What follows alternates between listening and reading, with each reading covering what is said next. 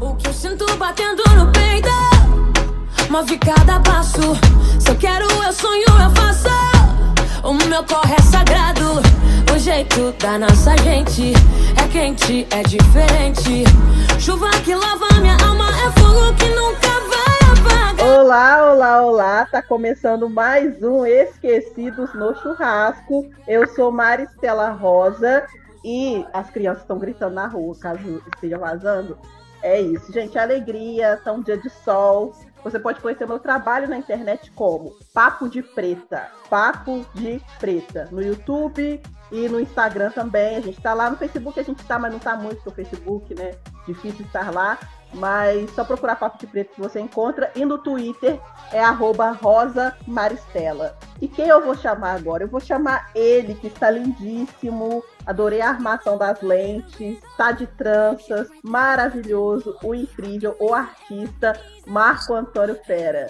Olá, boa, boa tarde, boa noite, bom dia, não sei que hora vocês estão ouvindo. Gente, é muito difícil cumprimentar, saudar as pessoas aqui nesse podcast, a gente não sabe a hora que elas estão ouvindo, e aí a gente fica com essa vontade de iniciar como esses, né, grandes lugares, né, grandes mídias. Então, olá, olá, vou, vou, vou aqui no olá. Como vocês estão? Diante de tudo, estamos bem, estamos vivos. Eu sou o Marco Antônio Fera, do canal Pretinho Mais Que Básico, a nossa Fera Preta em todo espaço, em todo lugar. É assim que vocês me encontram lá no Instagram e também no YouTube. No Facebook a gente tá, mas não tá, o nome tá lá, mas a gente não tá de cor presente, tá difícil, né, seguir naquele espaço. E não esqueçam de seguir as nossas redes do Esquecidos no Churrasco, no Instagram, no Twitter e, claro, nas, nas, nas plataformas onde vocês podem podem ouvir podcast. Eu quero pedir licença para todos os meus amigos aqui e começar é, esse, esse, esse podcast é, em homenagem a todas as vítimas né, é, de Covid-19 e em especial é, essa semana a gente vem vivendo uma sucessão aí de perdas e a gente teve a perda irreparável do bailarino e coreógrafo Ismael Ivo. Era uma figura que eu tinha acesso, que era muito próxima é, de, de, de, muitos artistas da cidade de São Paulo e do, do mundo, mas era um artista que eu estava muito perto, que eu sempre via as obras, que eu cheguei a conversar é, durante muito tempo, então tive uma proximidade muito grande com ele. Então eu quero dedicar esse programa de hoje, esse encontro desses artistas que estão aqui, é a Ismael Ivo. Axé, muito obrigado por tudo. Ah, e aí eu vou convidar aqui uma artista para falar também. Ela é atriz, ela é atriz agora, gente, ela, ela tá maravilhosa. Aí vem trabalho novo que ela já contou pra gente que vai gravar um, um, um TRTT aí remotamente, né? E ela vai contar pra gente isso aí. Gente, gente, eu dormi, eu dormi, falei coisas, sonâmbula. Eu também não, lembro disso, não. Eu falei, será gente, que eu não estava aqui? Mas quanto a gente tá falando, amor? Gente, eu, olha, a gente, gente, só pra vocês entenderem, a gente tem um grupo secretinho lá, lá, lá no WhatsApp, e aí a pessoa falou assim, gente, eu vou gravar um curta remotamente, e eu já tô esperando pra assistir, já até... Ah, tá, meu amor, tô gravando, ainda é confidencial. mas, ele, mas a gente, mas a gente gostei, quer ver. Eu gostei, eu gostei de falar confidencial, porque valoriza, né? Uh! Então, olá, como diz Marco Antônio, olá, como vamos? Eu sou Patrícia Ramos, estou aí nesse curta confidencial, mas eu sou do blog canal hum, Abadá para cada dia. Nas redes sociais vocês podem me achar como Patrícia Ramos com double M, viu? Tem muitas, mas com double M sou eu. Combinado?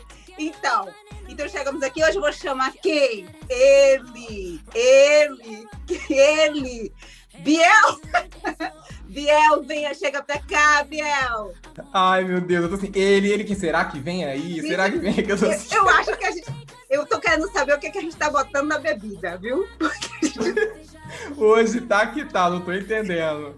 Gente, Ou é, é verme, não sei o que é. Não é, menina, mas é isso, vamos que vamos. Oi, gente, eu sou o Biel Braga do canal Bipolar, faço filmes, paródias, tudo original, webséries, coisas incríveis. Você pode assistir lá no meu canal, me segue nas redes sociais, é Biel Bipolar em tudo, menos no Instagram, que é um Bipolar agora. Sigam os esquecidos. E é isso, vamos que vamos, porque hoje o assunto, meu amor, hoje, hoje eu tô sentindo que eu vou ser representado pela primeira vez aqui nesse podcast e vou ser ouvido aqui hoje porque o assunto é muito importante para mim.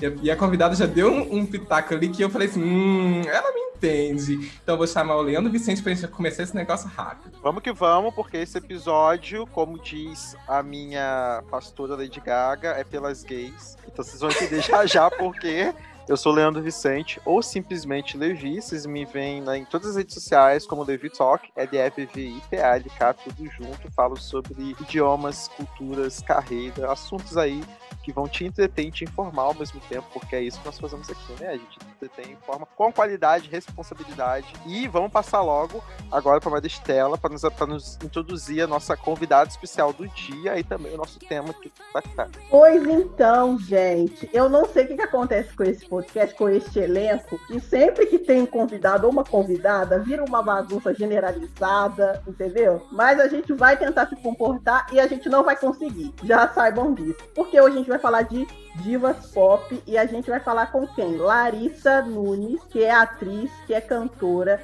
Ela é a Ivone em Coisa Mais Linda. Então, se você assistiu a série na Netflix, você já conhece esse rostinho e esta voz. E ela vai se apresentar pra gente aí, Larissa. Fale de você e fale das suas redes também, onde a galera pode te encontrar. Maristela, obrigada, obrigada a todo mundo.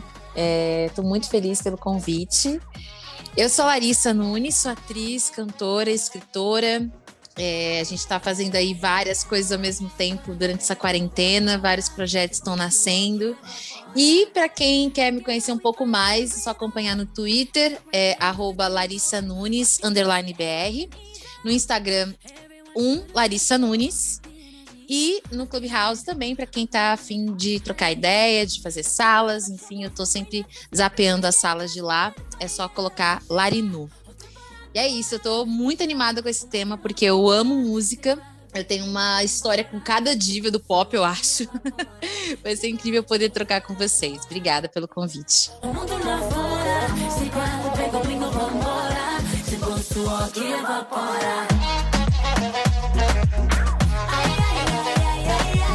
Pois então vamos, né? Divas pop, vamos lá.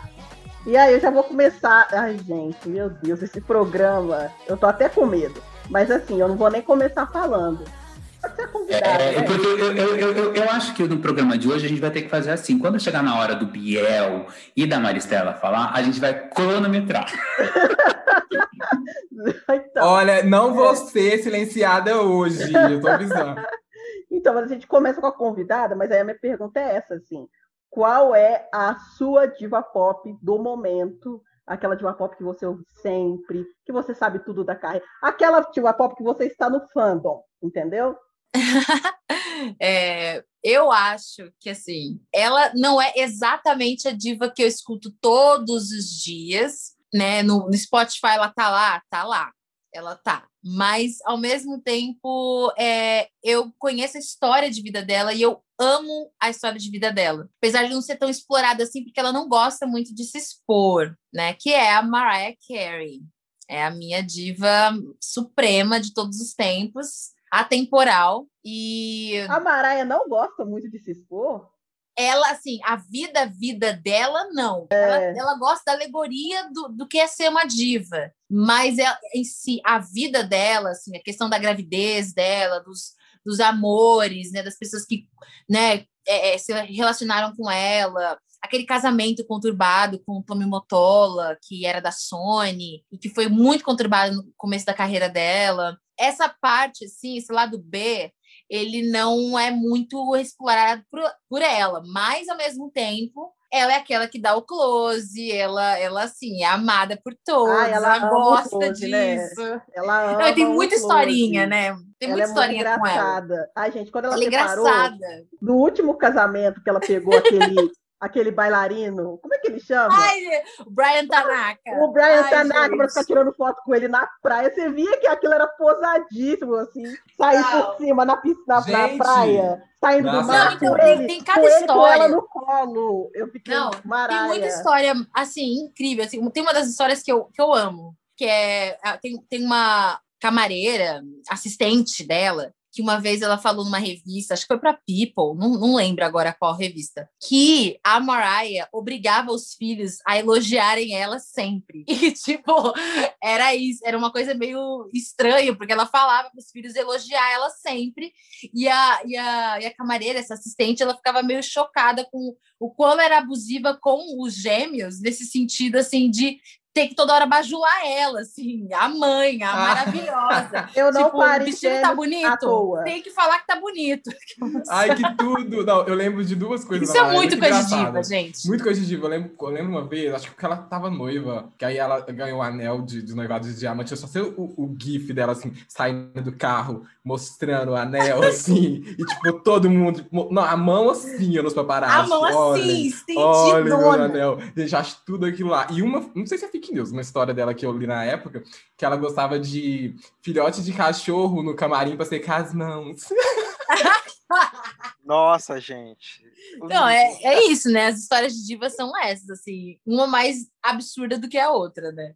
Não, e ela é essa Starlight da, da diva, diva, diva. Ela é Sim, muito e ela, isso. e ela, ela aproveita muito isso, ela gosta muito disso, né? Ela de gosta disso, e ela já entendeu. Assim, eu tem muito Mariah, meme. Não, e tem muito meme dela. ela- Tem um meme dela maravilhoso que ela tá com um vestido de gala, sentada no metrô de Nova York. E aí tem o tipo. Uma galera assim andando. Ou tem aquele gif dela, ela tirou uma foto com um morador em situação de rua que viralizou assim, tipo, em meados dos anos 2010, assim. Isso já, isso já é outro século, né? Outra década, né? Tem muita coisa absurda e que é engraçada. Tipo, se a gente olhar para esse lugar do pop, é engraçado, é meme, é, é, é estranho, é extravagante, mas também tem suas problematizações, né? Mas eu não vou começar por elas, né? Vamos primeiro falar das, da- do- que que dos- você- das personalidades dela. O que, que você acha? Uma coisa que eu descobri, é, eu assisto muito Diva Depressão e eles sempre exploram muito a imagem dela, né? É muito engraçado. Eles sempre fazem referência àquele encontro da Sandy com ela no Brasil. Eu ia falar É, disso agora. Eu Eu ia falar disso disso agora agora. também. Eu amo. Porque eu que que foi aquele que eu encontro? assisti, porque eu lembro que eu assisti na época, e na época eu era muito fã de Sandy Júnior, assim, e eu não entendia direito que era Mariah Carey, sabia quem era, mas agora, entendendo a Mariah Carey, quem ela é, e como ela esnoba, tipo assim, ela esnoba J-Lo, sabe? Então, É assim, esse ela nível. encontrando a Sandy, e ela olhando pra Sandy, tipo assim, ai, que bonitinha, me tirem daqui, sabe? Não, e a Sandy falando, tipo assim, a gente é igual, né? Eu comecei a carreira com tantos anos, não tem tantos anos de carreira. anos E de a Mariah, carreira. e a Mariah- e a Mariah, assim, quem que é essa maluca? Tira essa menina de perto de mim agora. Absurda. Não, é, é muito isso. Não, tem- e tem, ela fez uma passagem nos anos 90 é, no Brasil que foi icônica. Todos os programas que ela ia, a gente pode muito extrair meme. Tipo, ela foi no, no Planeta Xuxa, ela foi na, na Ela foi da Hebe, ela Nossa, foi no a Faustão, Hebe é gente. muito A Mariah no gente. Faustão. Quando que a gente vai ter esse crossover de novo? Tipo, nunca. Vai, vai vai. extinguir o programa do Faustão, não vai- a Mariah não vai voltar lá, entendeu? É umas coisas absurdas. Eu fico com muita pena dos artistas que são, assim, internacionais e caem nas mãos da TV brasileira. Tem histórias, tem É histórias. totalmente inesperado. Mas a parte boa é que eles fingem que não entendem muitas vezes. A melhor Exato, coisa. O golpe tá aí, né? O golpe tá aí. A pessoa fala, eles olhando com a cara de não tô entendendo. Não, e quando a. Dessas coincidências com a Mariah, é, e quando a, a Xuxa entrevistou ela, e a Xuxa falou: Eu também nasci no dia 27 de março. Aí a Mariah, tipo. Ah, ah, Legal, né? Legal! É. Muita gente nasceu nesse A, a dia, né? Assim, ó, a Mariah não, não pensou legal, a Mariah pensou, caguei. Caguei. Sim. É ela pensou. Não, e do jeito Muito que ela é, bom. assim, a, a entrevista não era sobre mim, por que, que você tá falando seu, seu É, Seu você, aniversário. Eu amo. Quando pergunta pra Mariah, aquele meme, quando pergunta pra ela sobre, sobre a J-Lo, ela, I don't know her. Ai, Exatamente. Cara, ela, a Mariah ficou brava porque o Shawn Mendes colocou, col- tirou uma foto e colocou na legenda que ele estava feliz, que ele estava bem, que ele estava ouvindo as músicas antigas da Mariah Carey. Eu. Aí a Mariah Carey postou Eu uma foto falando, ouvindo as músicas antigas do, do Shawn Mendes, porque não pode falar Estão ouvindo música Não. antiga da Antiga. Nossa. Ah, não questão- existe. ah, toda diva, né? Tem uma questão com essa coisa da idade, né? Tipo, Mas, mas, é, mas ela deixa explícito as coisas que ela não gosta. Tipo, não Total. fale assim comigo, não fale Tem a coisa dos do nome ângulos. você Sim, já Os viu ângulos ela é avisa muito- do ângulo? O ângulo é Ela só bizarro gosta de à, à esquerda, assim. Ela Gente, só ela- do lado esquerdo dela. E ela Os photoshopa jovens. muito as Não, ela photoshopa muito. Não, não eu as achei um os vídeos Achei um milagre que ela encontrou a Sim. Anitta e foi super simpática, não? Com a Anitta? Ah, é, né? Foi tipo assim. Não, ela É. foi, ela foi. Mais do que Foi. esperado, gente. Maiara, ó, pra ela, pra nível ela, ela foi. É, Ela talvez foi- ele já sabia quem é. Talvez ele sabia Já quem é sabia, a Anitta no Brasil, sabia. né? Mas a Mariah tem esse negócio de. de- soprou. Sim, a Mariah tem esse negócio de ângulo que eu acho muito foda. E o negócio que ela tem que os, que os jovens TikToker acham que inventou, que é o desafio do negócio do slow motion, tá cantando. e- Aham. A Mariah já faz isso aqui, ó, meu filho, ó, ó, mó, Ó, mó tempão. A Mariah já canta. pra- Ela canta em câmera lenta, já tem muito tempo. A Mariah, ela, a música tá lá no ritmo normal, a Mariah tá, faz- tá cantando assim, ó. A todos Os faz isso é, tudo no slow muito tempo. O jovem TikToker acha que inventou isso, não inventou, não, meu amor. A Mariah inventou esse desafio slow aí, não vem? Não, e tem, tem uma coisa da, da- desse lugar, assim, dela ser, né, de dar os shades de diva em outras divas também. Essa coisa da, da J-Lo, ela vem de uma parada séria, né? Porque a brisa é que o. E, de novo, né? Um boy no meio, né? Porque o Tommy Motola é um, um cara, assim, que, nas palavras do Michael Jackson, é o demônio na Terra. Isso foi o que o Michael disse sobre ele. Então, assim, não faço ideia do que esse cara fez nos anos 90, que era o momento dele de mandar em todo mundo e todos os artistas. E aí, quando a Mariah se separou dele, em 96, 97, eu acho, ele meio que fez a vida dela um inferno, assim. Ele pegou e simplesmente boicotou ela de todas as gravadoras possíveis e de todos os projetos possíveis. Para começar, ele fez. Ela estava fazendo Butterfly, que é o meu álbum favorito dela, em 97, né? meio 96, 97.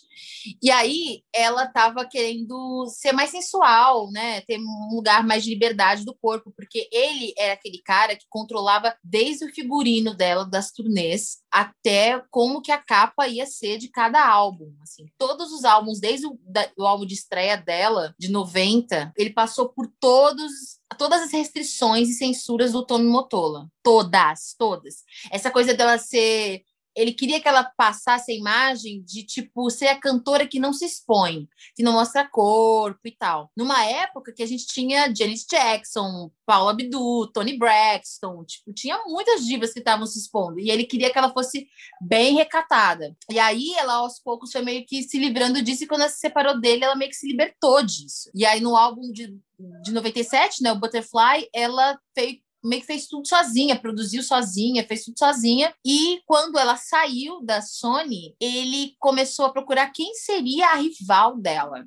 E nesse momento, a Jennifer Lopes tinha feito um trabalho muito incrível naquele filme lá, o Selena. Cantando, contando a história da cantora Selena. E aí ele pegou e falou assim: é essa. Essa vai ser a, a rival da Mariah. É tipo, é tipo Anitta e Lesha. Né? Exatamente. Não, ele, ele queria uma rival. Lesha pra ser a rival. Aham, ele queria uma rival pra ela. É porque sempre precisou. aí? De... A mídia sempre fez isso, né? A mídia sempre coloca um- Total. uma mulher pra ser. Total. Sempre É, pegou mulheres para empresários serem também, rivais umas das outras. Mas e aí hoje elas É, não se gostam também. Então, aí o que aconteceu? Nesse, nessa rivalidade, né, que eles estavam, né, tentando fazer e tudo mais, o que aconteceu? Ela pegou e começou a perceber que tinha uma, uma nova diva no pedaço. E aí ela estava terminando o álbum Glitter, que foi um fracasso de vendas. Ela tinha feito um filme também e ela estava numa nova gravadora. Ela estava na Virgin Records. Isso foi em 2000, 2001 já. E ela simplesmente viu as músicas dela serem meio que sampleadas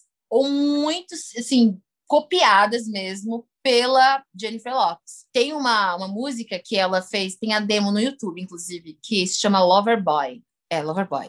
E aí, essa música, ela, a, a demo dela, ela pegou de um sample de uma música dos anos 80, que eu nem lembro agora qual é. Mas eles souberam, porque tinha gente da Virgin, gente que trabalhava com ela, que tinha acesso ao Tommy. E o Tommy perguntava o que, que ela estava produzindo. E aí, quando souberam que ela estava pegando esse sample dessa música X dos anos 80, ele falou para a galera que estava produzindo os singles da Jennifer Lopes que tinha que fazer uma música parecida. E aí a Jennifer Lopez fez uma música chamada I'm Real, cause I'm real, na na na na. Essa música, ela tinha o mesmo sample da música da Mariah. E aí, desde os anos 2000, elas têm essa rusga, porque uma lançava uma parada, alguém informava que estava lançando aquilo e a outra fazia. Então, quando a Mariah, né, origem do meme, quando a Mariah é, é, perguntam para ela quem é a Jennifer Lopez, ela fala I don't know her. Tem toda essa história antes, assim, é absurdo, é absurdo. Gente, que loucura. Nossa, esse meio é terrível, né? Esse meio, se você pesquisar um pouquinho mais, você vê que é podre, assim. É muito sujo. O meio, né, gente?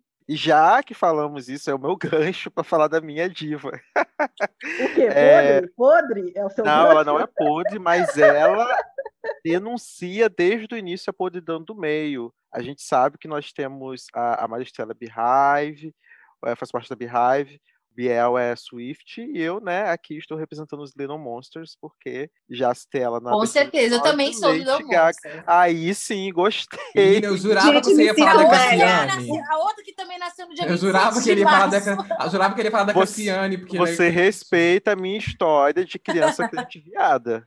Então, assim, você respeita a minha história. Gente, É, quem é, muito gente? Lady Gaga, ele falou que achou que eu ia falar da Cassiane. Mas uma coisa, tá aí um estereótipo que eu não tenho de, de, de evangélico LGBT, que eu não, eu nunca fui fã, por exemplo, de Diante do Trono, enfim, mas isso é uma, é uma outra história. Mas Cassiane é diante do trono, não. Não é, mas faz parte da, do, do, do- faz parte do, Poderia ser Do também pacote Aline crente raiz. não? É da mesma pacote época, né? É, Cassiane, É, mas. Cassiane era, que são do as pacote divas pop das gay crente. É, Eu sou da época de Aline Barros, gente. Aline Barros também. Marilyn Barros virou Kids uma época. Né? Virou E tinha aquela que ela ia toda hora em Xuxa, né? Sim. Tinha Ela- a Globo, ela geek. ficou com a Globo um bom tempo. Real. Mas, falando de Lady Gaga, o que acontece? A minha relação, a minha relação com Lady Gaga é interessante, porque Lady Gaga ela sempre foi muito associada, não só ela, obviamente, mas falando de uma nova geração, é, né? Essa, essa faixa etária dos. Hoje, quem está na faixa dos 20 aos 30, né? Vamos colocar assim, dos 25 aos 30, ela foi o grande ícone LGBT, desde o início. Obviamente, ela fez sucesso com Born This Way. Então, ela já começou a carreira dela vinculando a imagem dela ao meio LGBT. Só que ela não usou de pink money, ao contrário de certas pessoas aí no Brasil, né? Ela, desde o início, realmente assumiu os BO. Ela realmente sempre defendeu a comunidade. Até hoje, ela tem projetos sociais e tudo mais. E aquilo, né, a gente sempre tem aquela fase na vida de, de, muitas, de muitos meninos, sendo eles LGBTs ou não, que por um bom período a gente, por conta do machismo, a gente quer se distanciar dessas coisas que afirmam a identidade LGBT. Então eu lembro que até uns, sei lá, seis, sete anos atrás, eu não ouvia Lady Gaga, porque, né, Lady Gaga é coisa de viado, então eu não vou ouvir Lady Gaga. Então, tipo assim, eu meio que tinha aquele pezinho atrás para ouvir. Aí eu lembro que foi, ironicamente, foi justamente quando ela lançou o álbum menos, menos viado dela, né, menos cultura gay pop, aquela coisa que foi Joanne, que eu me interessei. Uma- é, saiu Joanne, Joanne foi muito bem aclamado. E realmente é um álbum do caramba, é um álbum que ela, ela tem, é- tem poucos efeitos assim de estúdio, é um álbum muito mais country, né? Ela explora muito a potência vocal dela, a composição dela, e eu fiquei assim, vidrado. Esse álbum eu ouvi, não sei quantas vezes eu ouvi Joanne, e aí a partir disso aí pronto. Aí eu cheguei para um amigo meu que eu já sabia que era fã dela e falei, nossa, tô gostando muito de Joanne. Aí, gente, eu tenho essa conversa até hoje. Ele mandou para mim uns 12 clipes, assim, sequência da Lady Gaga, e me fez fazer aquele intensivão, assim, da Gaga. Aí lá fui eu assistir vários clipes do Art Pop, fui assistir os vídeos do The Fame. E aí, aí eu já ouvi hoje todos os álbuns muitas vezes, eu adoro. Eu acho incrível o trabalho dela. É, eu acho que ela realmente. Ela é, ela é ativista, né, também. Ela traz o discurso, mas ela tá envolvida com várias causas. Ela se posiciona mesmo, assim, ela não tá nem aí. Ela não tem dois tempos para se posicionar As por nada. entrevistas dela são maravilhosas. São, maravilhosas. gente, são, Tem são. os Ela. compilados, né, do, do cara falando, ai, mas você não acha que você se expõe muito, não sei o que ela falando. Nossa, É, se eu fosse um cara, você ia estar me chamando de rockstar. Eu Nossa, amo é essa assim. entrevista. Porque Ela os é caras falam pontual. disso. Os caras do rock, eles falam disso. Eles falam de, de uso de drogas e, e vivem isso, né? E sempre romantizaram isso. Sempre, Sempre romantizaram acharam isso incrível, sempre E acho- é. quiseram Sempre. fazer igual. E aí ela Sim. se colocando, e ela nem, e nem disso ela trata, né? Nem, ela nem fica falando sobre essa questão de uso de drogas, nem nada disso. Nem, Mas dela, né? dela, dela se comportar de uma forma diferente do que esperam da diva, da moça, da menina no, na cultura pop, aí já acham, nossa, mas você não se expõe muito? Nossa, mas que esquisito isso que você está fazendo. E aí, só um parêntese sobre Lady Gaga. Eu, eu lembro que todo mundo zoava muito a época dela do jazz. Tá, os fãs dela, ah, eu não aguento mais, volta pro pop. Gente, mas a era Lady Gaga jazz é É maravilhosa. incrível, gente. Os duetos que ela fazia voz. com o Tony Bennett, gente. É Eu tava incrível, ouvindo, velho. semana passada, eu tava vendo uns vídeos dela cantando com ele tic to tic. Gente, Sim. é amo. mara... Tic- é muito bom. e é uma e é uma voz dela que você não ouve no pop. É uma exploração da voz dela, da interpretação dela, que é maravilhoso. assim. eu acho que esse status de diva, assim, do meme, tal, tal, tal, é, é um caminho à parte, assim. Mas o que faz mesmo uma diva ser diva tem a ver com essa versatilidade. Você acompanha essa cantora viver eras diferentes, assim. Ela testa seus limites. Eu acho que a Lady Gaga, ela faz muito isso. E você nunca sabe o que vem a seguir, né? Eu acho que é muito É. isso. Porque, por que, que as pessoas acompanham essas, essas divas? Porque você está sempre esperando algo novo e ela te entrega sempre algo Exato, novo, né? Não exato. é sobre o que você quer, é sobre o que a, a alma dela artística está emanando para você, assim. E a Lady Gaga tem Totalmente. muito disso. Ela sempre, desde o início, até porque, né, ela sempre falou sobre a fama, né, The Fame, The Fame Monster, e aí ela vem e faz o filme Nasce Uma Estrela, ela faz um, um remake que fala novamente da relação com a fama e tudo mais, então sempre, ela sempre trouxe muito essa verdade, e eu lembro que eh, a gente estava falando antes do episódio começar, a Patrícia assistiu o documentário da Taylor, né, que Biel fez ela assistir, e a imagem que, que tem da Taylor no documentário, quando saiu o documentário da Gaga também, sempre esqueço que é a altura dela, acho que é Six Feet, alguma coisa, não lembro agora. É, Também vai- tem dela, gente? Eu, meu Deus, Tem, eu tô perdendo, tem o da Gaga. Deus. Gente, esse documentário, essa, esse documentário ele pega, na verdade, logo antes ali do lançamento do Joanne, na verdade, né? Ele pega aquele. E ela mostra a música Joanne. Joanne foi feito é, inspirada numa tia dela, que morreu jovem, tinha lupus e tal. E ela fez essa música inspirada e ela chora, mostrando pra avó dela, e- enfim. E ela tem crise de fibromialgia durante, enfim. Então, assim, é muito, Olha, Brasil, É muito emocionante esse documentário. é muito Uhum. emocionante. Eu fiquei assim, realmente eu entendi mais dela. E ela, e ela é realmente, ela, ela, você vê que ela é uma pessoa que se entrega pelos fãs mesmo, assim. Ela realmente é uma coisa que o Michael Jackson tinha muito, né? O Michael Jackson, ele nas entrevistas, eu lembro que pro para aquele documentário dele, o, o This Is It, que ia ser a turnê, né? Enfim, eu sempre fico mal quando eu vejo aquele documentário. Eu fico pensando, meu Deus, o que seria essa This Is It se o Michael Que Jackson seria? tivesse tanta gente? Não, é surreal. E ele o tempo todo preocupado com os fãs. Ele fala, não, a gente vai fazer de novo porque os fãs gostam assim. Né, o Michael Jackson sempre viveu pelos fãs, né? E, e isso é uma coisa que eu vejo na Gaga em muitos momentos, porque ela realmente só que ao mesmo tempo que ela faz isso, ela também lembra que, calma, gente, ok, porque agradar gay, é uma merda. Ela também lembra que eu, eu ainda sou dona da minha carreira, então ela faz as coisas mesmo sabendo que as pessoas não vão gostar, como foi o caso de Joanne, muitas pessoas criticaram a fase jazz, muitas pessoas criticaram, e ela veio com Cromática agora no passado, que, enfim, destruiu várias músicas aí no, no auge, então, essa coisa dela ser multitalento me chama muita atenção, essa versatilidade. Ela atuando é muito boa, ela realmente se sobressaiu assim como atriz no Nasce Uma Estrela. Ela tá gravando agora outro filme, né? Porque ela vai interpretar a, a ex-esposa do Gucci, né? Do cara lá da marca Gucci. É, então, assim, eu acho isso muito legal. Então, eu gosto muito da Gaga e, enfim, não vou ficar falando mais ela é Gaga, boa porque eu atriz. Eu falar acho ela boa atriz. eu achei também, assim. Então, Eu é- acho também. Ah, lembrei Eu por que que eu falei que ela é acessível aos fãs, porque eu tenho uma colega no Facebook, no Facebook.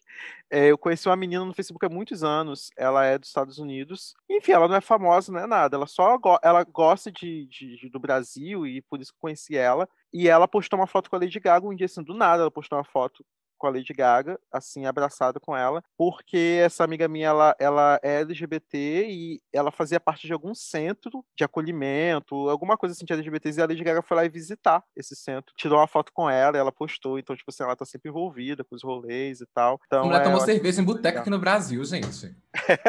Sim, é verdade.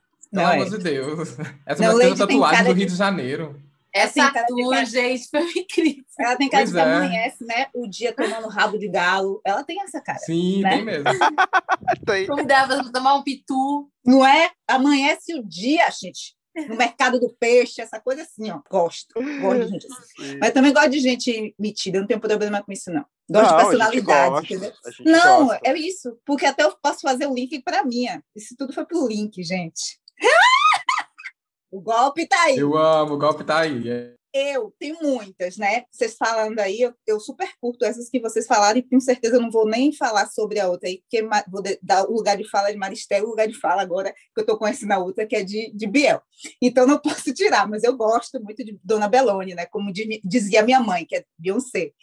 É, mas eu sou muito fã, assim, desde sempre. Não é nem uma pop ui, americana pop. Não, é pop brasileira mesmo, que é Dona Maria Bethânia, que eu sou apaixonada. Principalmente quando você estava falando assim sobre é, a pessoa variar e fazer o que quer, né? Ela faz o que ela quer, ela não aparece na televisão, ela vai para uma entrevista, ela queima o repórter se não perguntar sobre a carreira dela. Eu lembro que teve uma vez em Salvador, ela estava lançando um, um- eu ia falar disco, CD. A gente tem que parte, gente, agora é música, né? Não é? Mas o povo fala disco, dependendo. É.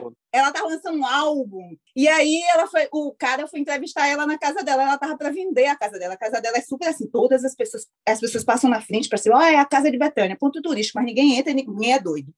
Aí ela estava vendendo, aí o, o repórter foi perguntar para ela, e aí, soube que sua casa está vendendo? Aí ela falou assim, por quê? Você quer comprar? Você não, porque ninguém tem bala na agulha para comprar minha casa, pipipi. Sobe o, di- sobe o álbum. Aí o cara teve que voltar pro álbum. Aí no meio do show ela fala para o iluminador, né? Quando ela tá, ela gosta muito de, de, ela é chatinha em show, né? Então ela fala, fulano de tal, eu tô parecendo uma bananeira. Começa a dar o toque, vai dizer que tá toda de ver, tá verde demais, sabe? Ela é esse tipo que a gente vai para show para ver, ouvir o show, né? Ver o show e saber o que que Betânia vai aprontar, sabe? Porque ela apronta, a pessoa senta assim, tipo, um teatro Castro Alves, é um teatro intimista. Aí no meio do nada a pessoa levanta, ela senta. Ó, é esse. Ah, gente, eu amo, eu amo, eu amo. Não gostaria de ser essa pessoa. Né? Tem uma coisa É, muito aquela- engraçada dela, tem uma coisa muito engraçada que tem- quando ela tá cantando aquela música Sensível Demais, não sei se vocês conhecem aquela música Sensível Demais, sou alguém. E, ela tá, e- e eu não sei porque eles pegaram uma gravação de um ensaio, eu acho.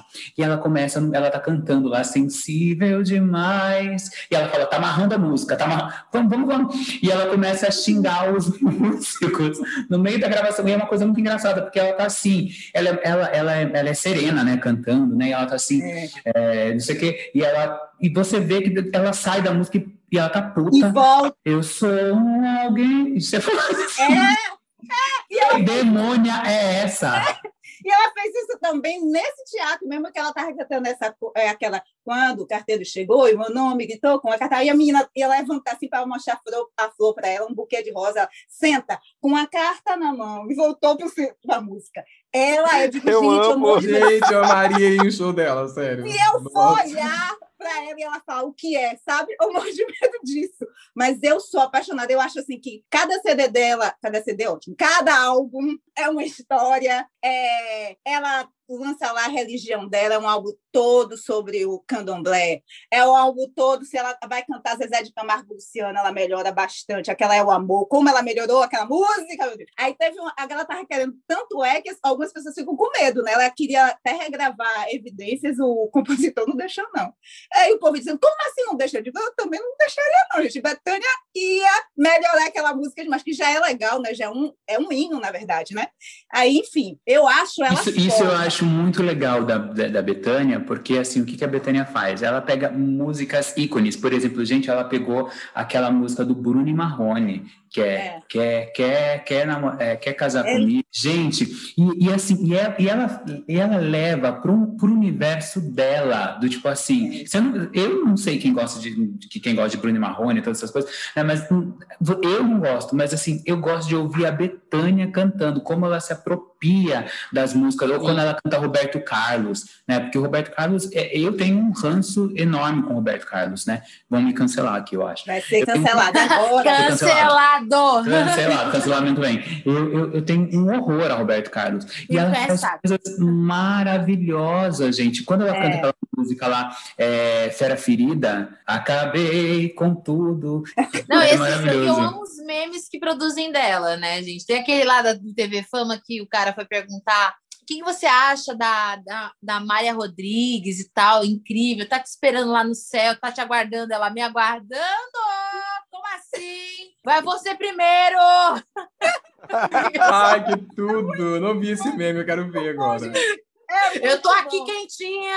Ela fala muito incrível, gente. É, é muito engraçado. É muito boa, ela é muito boa, gente. Ela, ela é um personagem, e a gente até fala assim, todo mundo fala, não sabe se ela é uma entidade, né? Se é, o que, que ela é? Ela é muita coisa, e ela não faz questão nenhuma de ser, de fazer cena. Ou, e já é, e, essa, não fazer questão de fazer cena já é uma cena.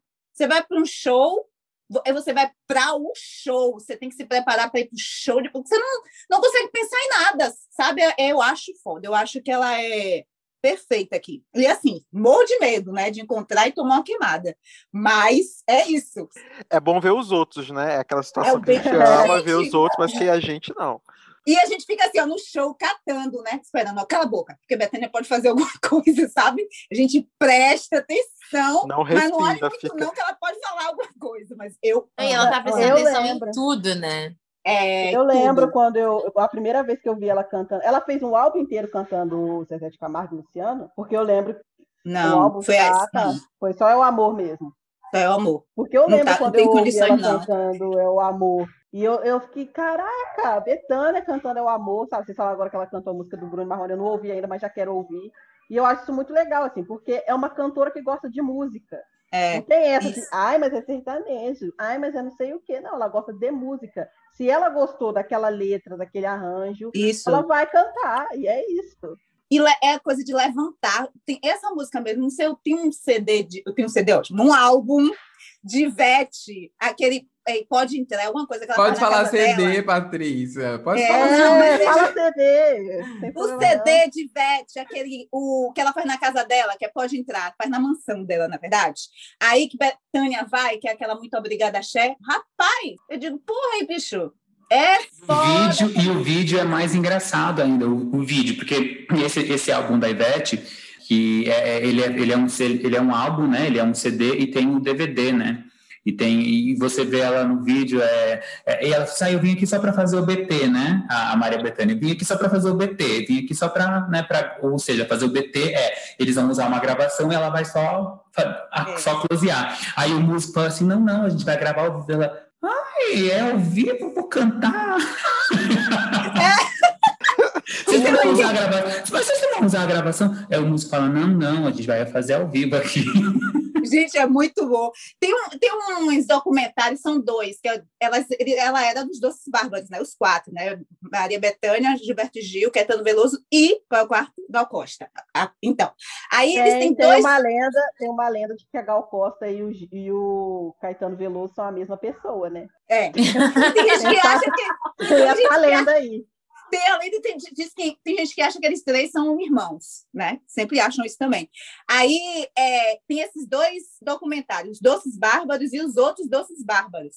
E Gil, Gil é muito. Ele sempre é muito educado, fala baixinho, aquela coisa toda, né? E ele é um músico, né? Ele é meio que organiza o baba ali dos, dos quatro. E nesse último, né, que foi acho que 2000 e pouco, eles já estavam mais velhos, o primeiro documentário foi em 1976. E esse outro foi agora mais para 2001, 2002, enfim. E ele já mais, né? Sou famoso, estou mais velho, não tenho paciência para quase nada. Então, imagine você administrar quatro pessoas com personalidades pop, né? E Gil era que meio que gerenciava. E aí ele pedia, Betânia pedindo uma música para ele avisar quando é que era para ela entrar. E aí, só que ela bebeu, né, gente? Não, bebeu depois, mas ela bebeu, foi para desabafar. Na hora ele avisou, Ela bebeu. ela não viu, ela achou, ficou perfeito, ficou maravilhoso. Aí no avião eles voltando, ela reclamando com ele que ele não avisou, e ela, ó, cheia dos goró, falando, você não avisou. Ele fez, eu avisei, eu avisei. E ela não avisou. E ela beba, levantava para naquela hora, pô, não, não, não, e você não avisou. E, eu avisei, Betânia, bem, tanto que eu avisei, que foi nessa hora aí que você falou. Ela fez certo, gente, mas ela era chatinha, tão coisa, e bêbada, gente. É muito engraçado esse documentário, imperdível, mais pelas coisas que eles são de personalidade e que Esse fazem documentário tem onde? Você já falou desse É isso que eu ia perguntar. Tem, documentário tem na Netflix? Tem, Tem. Netflix, é, Prime? Tem na, não, tem no YouTube. Tem no YouTube, YouTube, né? ótimo. O, esse doc. Os, os dois, gente, vejam os dois. O primeiro, porque eles estão lá mais antigos, lá mais, mais novinhos, e depois vocês veem a sequência, porque vocês vejam, veem a diferença, enfim. Enfim, é isso, gente. Vamos terminar, senão vai ficar um podcast sobre eles, né? Ah, Mas eles são os divos da nossa música, né? É. E, esse- e essa coisa do status diva, diva é, é muito engraçado também, né? Eu fico pensando, eu gosto de ver no YouTube aqueles, aqueles compilados de, sei lá, de uma cantora só dando as cortadas assim nas entrevistas, nos É, clipes. eu adoro amo compilados porque também. tipo Eu amo, revela eu um amo. traço da personalidade da pessoa. Você, você conhece um pouco mais além do, do clipe, que é uma coisa totalmente, né, Montada, né? controlada, Montada. montada, é para dar close, só, né? Ai, gente, quem, quem é minha diva? Tem tanta gente, tem tanta diva. A, a gente que é artista, não sei como é pra vocês, né? Pra, pra Lari, pra, pra Patrícia, pro Biel. A gente que é artista, a gente, a gente eu, pego, eu bebo na- em várias fontes. Eu vou be- Maristela, o que, que você tá rindo aí no, meu- no- do meu momento de expressão? eu tô rindo, a a gente que é artista. Eu achei que ele ia falar assim: a minha diva sou eu mesmo. É, eu- eu- isso também é muito diva, né? A gente que é artista. Gente que é É, a gente eu não- Começa a frase assim. aí são pessoas normais, mas a gente que. eu que sou um mero profissional da área de tecnologia. A criatura artista, né? corporativo, né? É, eu sou só do mundo corporativo. Vai Sai lá. do mundo corporativo. Então, mas é, é, é, eu bebo várias fontes, assim. Eu, eu, é, é, eu, eu gosto de, de Whitney, não dá pra falar, gente, não dá pra deixar de fora Whitney Houston, Tony Braxton, Jesus Cristo, gente, Tony Braxton, né? E, e era uma coisa, e essas divas, né? A própria Mariah, né? A gente tá falando lá de 1990, né? Nos anos 90, onde, onde, onde, se, é, onde a gente não tinha essa liberdade de expressão que a gente tem hoje, né? E eu me lembro, gente, da, da minha mãe ter uma peruca em casa, né? Que ela usava assim quando ela era mais jovem. E eu me lembro de roubar essa peruca e levar para a escola para dublar Mariah Carey, é, dublar é, Whitney Houston, porque estava no auge do filme, é, do filme O é, guarda- o o guarda-costas. guarda, o guarda-costas, né? Guarda-costas. Então tinha aquela música e eu me lembro do problema que deu, fui parar, parar na diretoria, minha mãe teve que ir para a escola, enfim, todo, todo, eu me lembro da diretora entregando a peruca para minha mãe que eu tinha pego escondido, enfim, né, só problema. Mas O Marco Antônio, ele sempre tira. Ele é a diva mesmo. Porque ele sempre tira uma história dele Sempre, ele sempre faz isso. da, da manga. Eu A melhor aguento. história, gente. Como assim? Como assim? Então, assim, não dá para deixar essas divas de fora, porque é- e, elas eram mulheres negras. A gente olhava para a televisão, a gente olhava para os clipes, porque os anos 90 foi marcado pelo videoclipe, né? Então, assim, a gente olhava para aquilo, a gente falava: caramba, que, que coisa maravilhosa, meu Deus, enfim. E era uma coisa muito maluca, porque eu não sabia o que elas estavam falando naquela letra, porque era em inglês, mas o toque da música é, mexia demais com a gente, né? Imagina uma criança de sete, oito anos gostar da, da- daquela música, né, que era extremamente emocional, mas a gente amava, ligava na rádio, porque era uma época que a gente ligava nas rádios pedindo a música, a gente ligava dez mil vezes, gravava na fita com aqueles, com aqueles, com aqueles, com, propaganda em cima para ficar ouvindo dez mil vezes a Dava mesma uma raiva quando o cara É. falava no meio da música. Você sabe que minha. Eu tinha uma cadela que era louca por essa música de Whitney Houston, que ela, e ela Meu Deus, chegava, Patrícia! chegava a fazer. E a cadela Meu Deus, Patrícia! na janela, gente, surreal, surreal. Era Meu louca. Deus! Nossa, se isso fosse um vídeo É. viral pro YouTube, certeza. A cadela latina ao som de Whitney Houston. Eu só vinha assim, ó. E a cadela, ó, ela, oxe, diva. Que Deus a tenha, né? Duas, a cadela e eu não vou conseguir. Mas vamos lá. É, enfim, então assim, é, é, muito difícil não falar dessas mulheres, né? É muito difícil não falar dessas divas, né? Mas assim, eu tenho as minhas divas que são a, a quem eu me agarro muito, assim, e eu sempre, eu sempre tive muito problema com, com, com coisas é, internacionais, por, por não entender o que as pessoas estavam falando, eu tenho muita dificuldade com inglês até hoje, então eu tenho uma preguiça, assim, é claro que, por exemplo, não dá pra gente não falar que a Beyoncé é uma diva, que você, que eu fico enlouquecido com os palcos da, da Beyoncé, com aquele monte de bailarino, aquele, gente, tem um, um, vídeo da Beyoncé que eu, que eu fico, é, que eu tô, assim, há uns dois anos, agarrado que é um show que ela faz, não tem nem vídeo oficial, tem é, vídeo de CD, que ela faz com uma banda, é, uma banda tipo fanfarra, assim, é uma banda de fanfarra. Ô, meu lindo, como que não tem vídeo oficial? Você tem um documentário na Netflix. É o Homecoming, não é? Eu tô confundindo. então, mas enfim, enfim eu, eu, eu fui de fanfarra na escola, então assim, tem uma coisa, é, eu, eu, eu olho para aquilo e falo, gente, mas eu quero fazer um show desse, com bailarino, com essa banda maravilhosa, com um prato tocando, e, e eu falo, Jesus Cristo. E, e assim, então, é, é, você vai catando coisas ali. Mas eu, eu para ter uma diva, eu preciso saber inteiramente da história, da história dessa diva. E assim, ela, eu não sei nem se ela é uma diva, mas para mim ela é uma grande diva. E a Elsa Soares, gente, eu bato cabeça para Elsa Soares. Então, Como assim. se você é, não sabe que ela é uma diva, é óbvio. Ela é a diva das divas, pelo amor de Deus. Sim, e, e aí eu estou dizendo assim, não, mas não tem esse título de diva, tipo, entende o que eu estou querendo dizer? Tem sim, mas... tem sim. Inclusive, ela é uma das poucas no Brasil, assim, naquela época, a se inspirar nessas divas mesmo, internacionais, assim. Sim, então eu, eu assim, a Elsa, para mim, ela é a minha diva pela história, pelas coisas que ela constrói, pela, pela... Gente, a mulher tem mais de 80 anos e ela se reinventa, ela faz shows incríveis. Eu, eu queria muito que essa pandemia acabasse logo para ver o, o, o, novo show desse novo álbum que ela criou agora, porque ela traz uma. Um, gente, ela é uma coisa assim, que, e quando você vê a Elsa no palco é uma coisa assim. Eu, eu, eu, eu, eu assisti o, o, show da Mulher do Fim do Mundo seis vezes e eu só consegui curtir na última vez que eu vi, porque eu, eu, eu, eu, eu vi eu, eu vi na virada cultural, eu é, no Centro Cultural do Jabaquara, eu vi é, no Sesc Pompeia, enfim, eu vi em vários lugares. E quando eu vi a gente, eu, eu ficava assim, do tipo, não.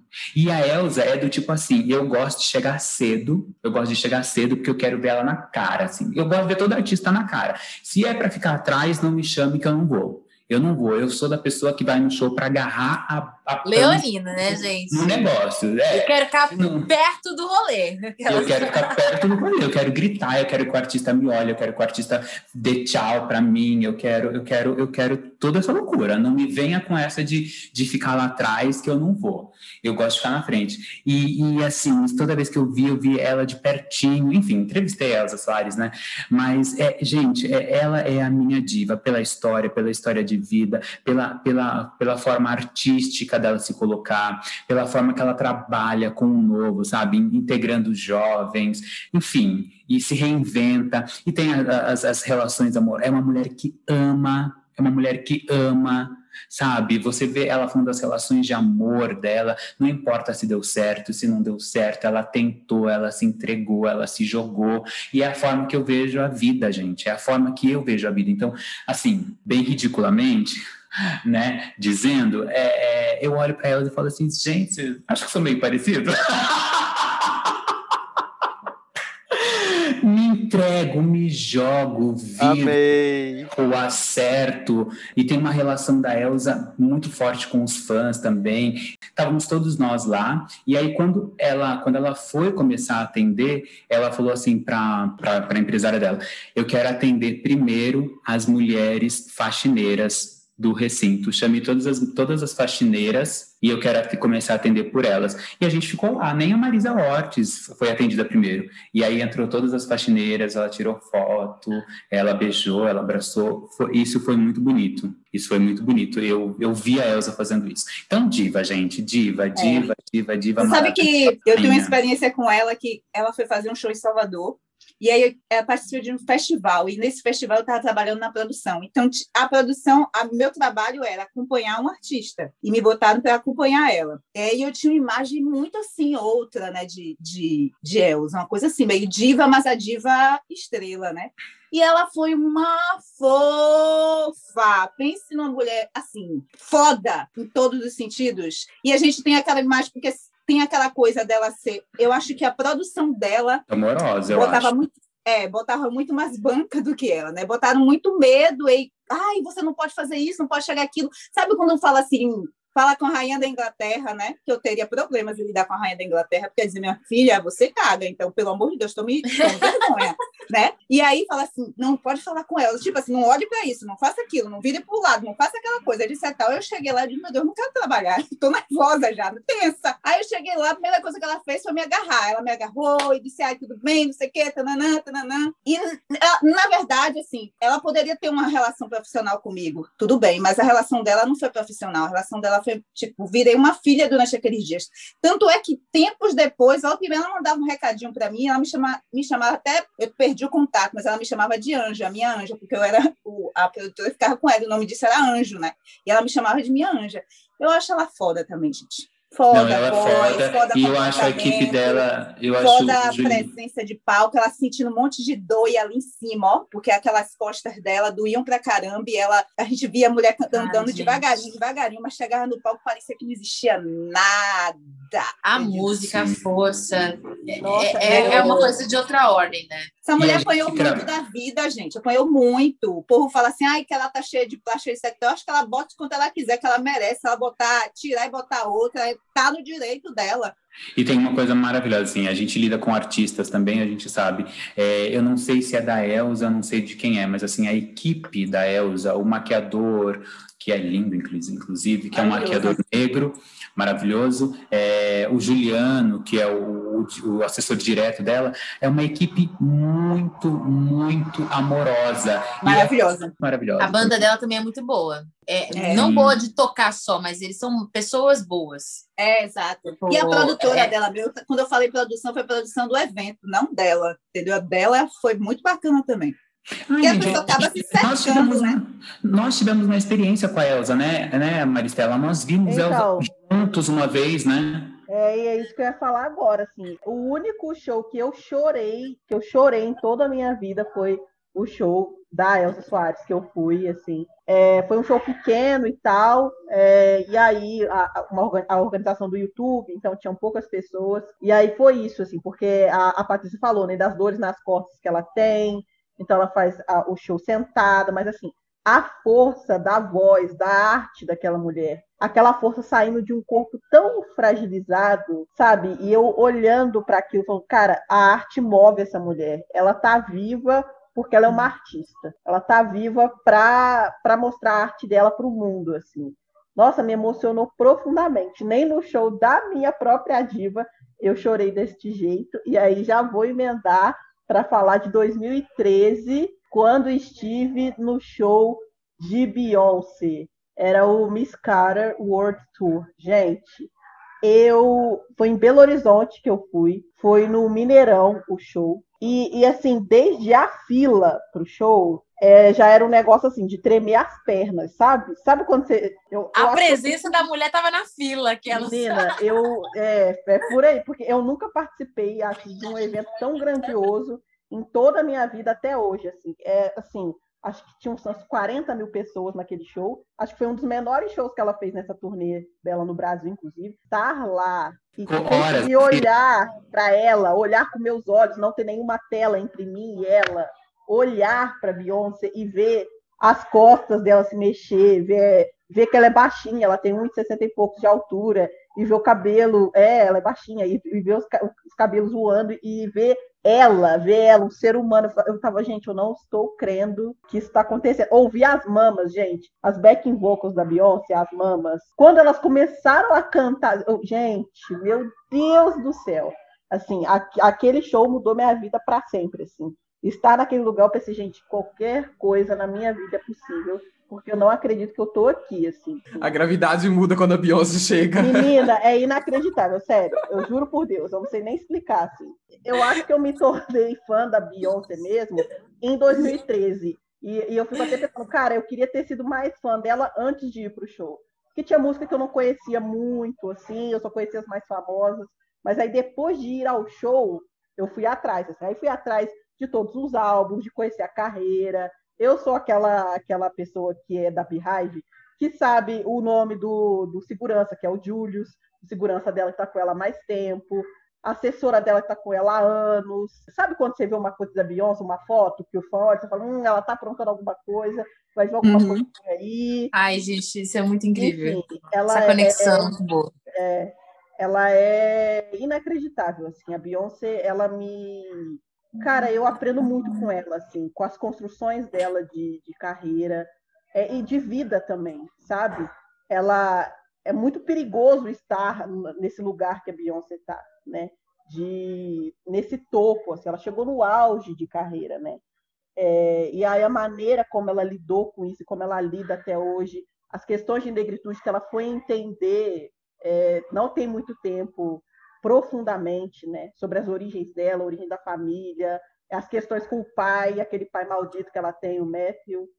Nossa, aquele pai dela é maldito, pelo amor de Deus. Ele cuidava da carreira dela durante Gente, por que, que todo pai de divas ou divos pop são abusivos? Vocês já pararam para Pois reparar? é, muitos. O Porque, pai da Britney, porque- o pai da Beyoncé, o pai do Michael, o pai da Amy Sim, Winehouse. porque eles colocam no- ne- nesses filhos, nessas crianças, né? Porque eles começam crianças, a responsabilidade de dar certo É para uma dele. família inteira. Exatamente. Uma família inteira. O, o Matthew foi, ele foi o empresário da Beyoncé até o I Am Sasha first. E aí no For, ela rompe com ele e começa uma carreira completamente diferente, assim.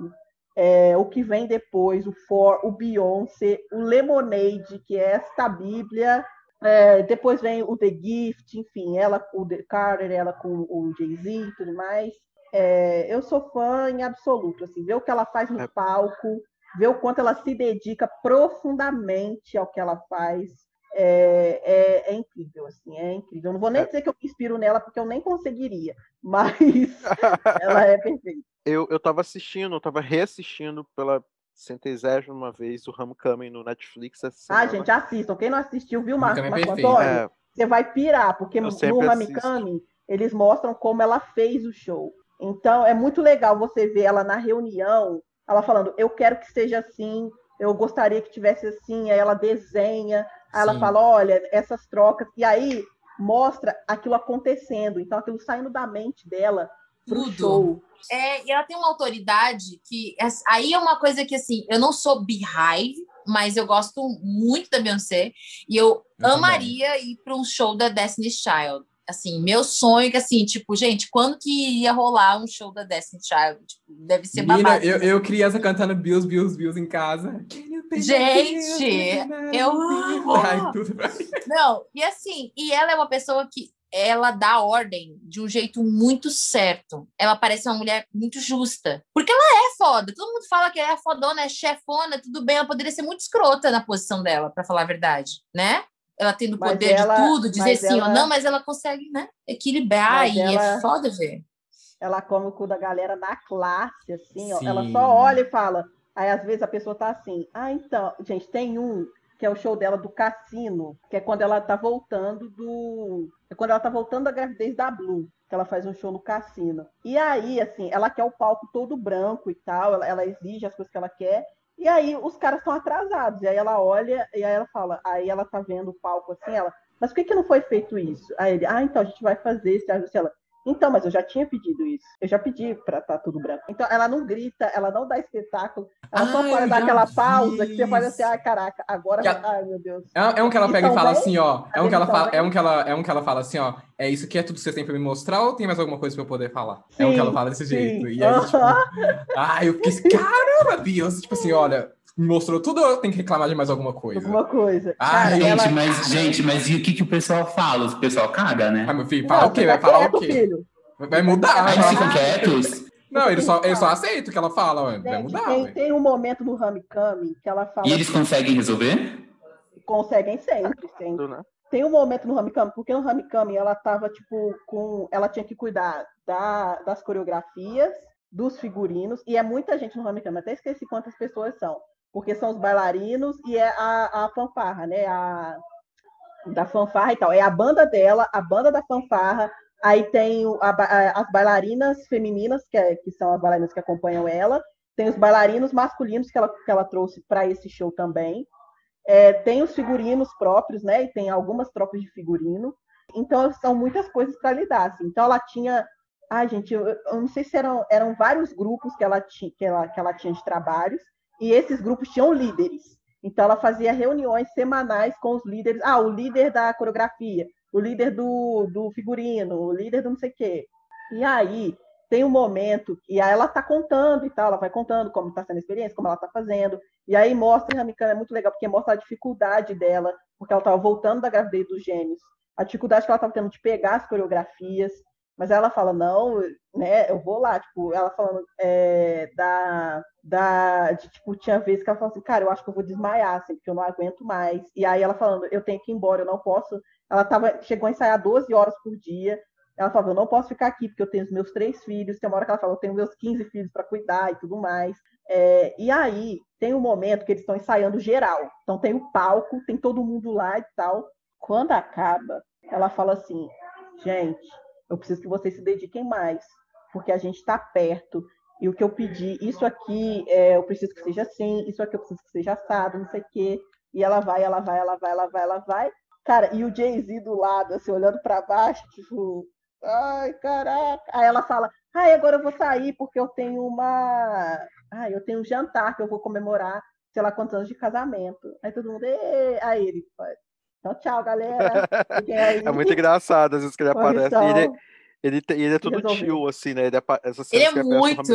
Não, e ele, ele fica... perto dela, ele não abre Gente, é absurdo como ele virou cachorrinho dela, aquela. Sim, ele, ele, foi, ó, foi de. Foi de, como é que é? Era de mulher do, do, do Jay-Z, Beyoncé, quando, quando apareceu. Lá atrás, né? Lá atrás, e hoje ele é só o marido da Beyoncé, tipo. Eu acho muito incrível como ela preza pela, pela visão dela, sabe? Sim. Ela passou por muitos anos sendo um produto, né? Sim. Destiny's Child, ah, é a líder da Destiny's Child, ah, é Beyoncé solo, tem que fazer isso e aquilo, muito por conta do pai, assim. E hoje ela está cada vez mais é, prezando pela qualidade do que ela apresenta. É, e tem muita gente que fala, ah, eu prefiro antes, querido, então vai ouvir antes. Ai, Essa Beyoncé de agora não vai voltar uhum. para o que foi, assim. Ela, vai, ela só anda para frente agora. E é isso aí, É nítido, isso é muito Agora nítido. você imagina uma pessoa Amém. já com Beyoncé hoje tendo que fazer o que ela fazia antigamente, gente, pelo amor de Deus. na costa, é. é pelo amor de Deus, gente. Ela é Beyoncé. Não, eu adoro um vídeo dela, eu adoro um vídeo de uma entrevista, de uma entrevista dela que o cara, eu não sei qual programa foi. Um cara vira para ela e é, fala: é, you are Beyoncé. Aí ela, thank you. Aí, aí o pessoal, nossa, Beyoncé virou um elogio, a né? Moça, é uma mulher que É uma mulher que fala. E ela, é, thank you. Você é a Beyoncé. Ela, thank ah, you. Thank you. Beyoncé virou, virou um elogio, né? Virou um elogio. É. Acho tudo, isso, eu amo. Isso, isso que a Maristela falou, da, da, dedicação dela, e uma coisa que está presente em todo o trabalho que no Homecoming fica muito nítido, quando ela começou a trazer essa questão da coletividade, quando ela realmente quis assumir esse lugar de falar em, nome da comunidade negra, entre aspas, né? O que ela fala, o conceito por trás do, do homecoming e que ela começou né, a traçar uma intencionalidade racial desde do, do Lemonade, e aí no Homecoming isso fica muito explícito quando ela pega os elementos da cultura negra americana desde e o. Beyoncé, desde o Beyoncé, na verdade, que ela vem falando sim, mas o Beyoncé sim. era numa música ou outra, Aí o Lemonade. É, exato. Tem conquistado é essa autonomia, né? É porque o Lemonade é... tem um. Por causa do Formation, né? Que virou o meme lá. As pessoas é, o, não, mas o Lemonade é o. É Beyoncé é, negra. Mas, Lemonade... A Beyoncé negra, gente. É muito mas... louco, assim, só abrindo parênteses em relação a isso. É muito doido ainda como a gente, como principalmente os Estados Unidos, não sei, mas acho que o mundo todo olha para carreiras de pessoas pretas muito famosas, assim, que ultrapassam qualquer medida. Eu coloco aqui Beyoncé e Michael Jackson, por exemplo, e olhem para essas pessoas de uma maneira não racializada. E quando essas pessoas se racializam, porque também foi assim com o Black and White do Michael Jackson. Porque olha que loucura, ele ele se tornou branco e ainda assim isso não era uma questão, entre aspas, para a grande mídia, para o mainstream. Mas quando ele foi falar sobre isso no, no, Black and White, aí todo mundo ficou, como assim? Mas como assim? Tá falando negro, branco? Não, mas como assim? Ele é branco. Aí todo o processo que ele estava enfrentando de trauma foi revelado a partir desse momento em que ele estava se posicionando. Do tipo, é, gente, eu sou uma pessoa que tive vitiligo, me, me, me acelerei o processo, me tornei branca, mas eu sei que eu sou negro. E não importa ser negro, porque estamos, né? Tipo, tanto faz ser é, black and white. A música fala sobre isso. E aí, esse meme da, da Beyoncé se tornando negra é do tipo, gente, vocês alguém avisa para esse povo que ela sempre foi preta, que, que nunca ela nunca precisou ser outra coisa? Sim. Tipo, é, é insano quando se posicionar se torna uma outra coisa.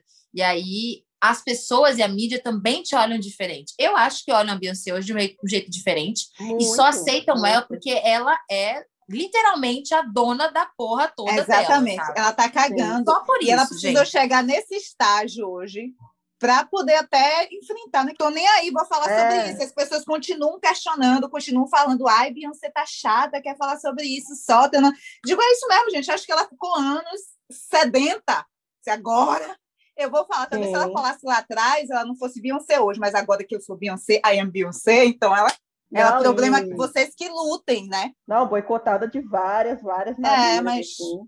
é Beyoncé do tipo, ela é do tipo que ela não precisa de mídia mais. Ela não precisa lançar, ela não precisa ficar fazendo propaganda de uma coisa que ela vai lançar. Se ela lançar hoje, todo mundo vai correr para ver. Então, Menina, então, quando ela lançou o Beyoncé, não sei se vocês lembram, eu lembro como se Foi surto hoje. coletivo. Ela lançou o Beyoncé de madrugada, Foi surto. de madrugada, sem avisar para ninguém. Ela já estava há um tempo já depois do fora, ela ficou um tempão sem lançar, acho que foi uns quatro anos sem lançar álbum. Então uhum. todo mundo, gente, quando que a Beyoncé vai lançar esse álbum? Não sei o que, para e aí, no meio da turnê, ela lançou, quatro horas da manhã.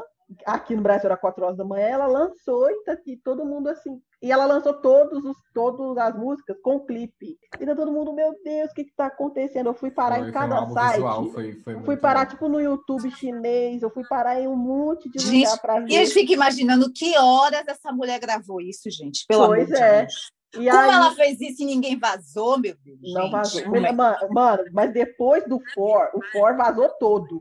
O álbum mas talvez ela For. tenha lançado de madrugada porque já tava para vazar, não? Não, não. Ela estava um tempão com aquilo guardado e ela falou que ela estava em casa com uma taça de vinho na mão é, eles não tinham decidido. Eu imagino ela fazendo e isso. E aí ela falou assim: vou lançar agora. É, deu um negócio nela, falou: vou lançar isso agora. Apertou o botão. Clicou lá, publicar. É, publicar. Oh, o mundo todo pegando fogo. É. E ela só lá, o chart subindo e ela. Mas assim, mas Beyoncé, minha cara, pelo for... amor de Deus, isso é hora. Ela fez. Ai, é. o For vazou. O, o, o For, o álbum dela, vazou. O, o número 4 é o número dela da sorte, né? Ah, e o for e tal. Virou do azar, ó. É... Não, talvez não. Vazou foi vazou não, ruim é pra gente vazar, mas pra Beyoncé vazar. Então, não, ela ficou muito puta quando o For vazou, porque era na transição dela com saindo do pai. E ela é perfeccionista é, demais. Né? Ela estava né? ela tava sozinha e ela, e ela fez todas as músicas e tudo mais. O álbum, a gravadora deixou o álbum vazar, não sei o que aconteceu. Ela ficou muito, muito puta com aquilo, assim. É, ela fez depois no, no Beyoncé, ela fez até uma música falando disso. É, e aí, desde então, assim, ela, ela, ela cuida como uma leoa, assim, entrou no, entrou no escritório dela, é contrato de confidencialidade, sabe? Aí, inclusive, inclusive a minha maior tristeza é o clipe de Feeling Myself não tá no YouTube, que só tem no Tidal. E eu amo aquele clipe. Eu amo aquele feat dela com a Nicki Minaj. Pra mim, não tem igual. É. Nossa, muito perfeito. Ah, o show também. dela, nossa, na hora que ela entra no show pra cantar com a Beyoncé, Filha Myself. Ai, gente, pelo amor de Deus, é maravilhoso. A tá de rosa, né? Nossa, perfeita, perfeita, perfeita, perfeita. E aquele clipe não tá no YouTube, deveria A Beyoncé adora poss... fazer uma, um, uma, uma competição de dança com todo mundo que ela faz feat. Com o Bruno Mars foi assim, com a Nicki Minaj também. Eu adoro. E ela fez essa questão de manter. Você falou do Tidal, lembrei que o Lemonade ficou muito tempo fora de todas as plataformas. Só tava no Tidal. E aí eu lembro que toda vez que ia lá, o Spotify listava o Lemonade.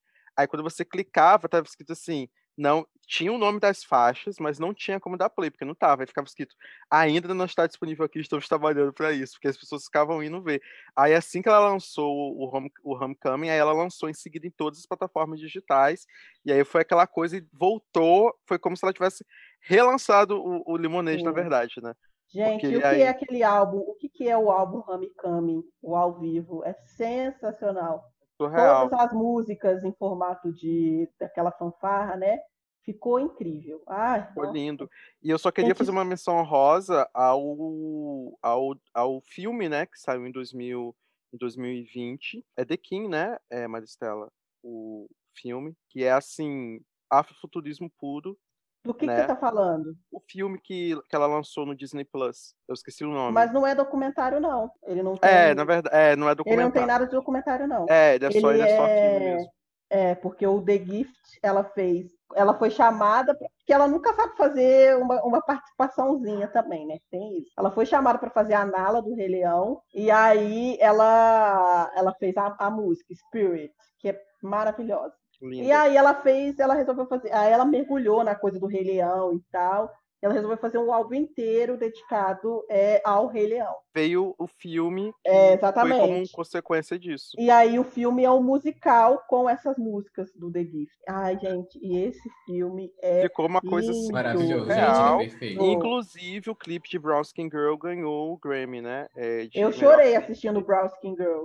Eu E é tava engraçado que assim, Quem nossa, não E é engra- chora não tem alma, meu filho. Não, é- eu tava muito Sim. tranquila assistindo, assim, lindo, tudo lindo, né? Aquela coisa, Beyoncé cuida de tudo, com esmero. Gente, tudo maravilhoso e tal. E eu tô lá, tô bem. Cara, Brown Skin Girl foi uma rasteira, assim. Quando eu vi, eu tava soluçando já de chorar.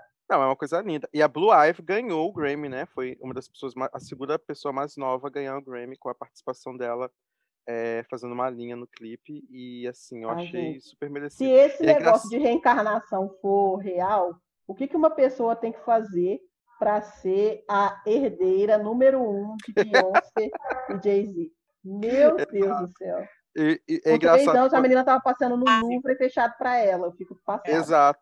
Mas eu só, só pra fechar, eu queria falar do negócio da, da polêmica na época, da barriga falsa da Beyoncé, voltou falando que ela não tava grávida da Blue Ivy, que- que era mentira. Ai, que sim, que é barriga de aluguel, não Que sei era o de Ai, gente. Ai, E eu acho que Polêmica de conhece- diva.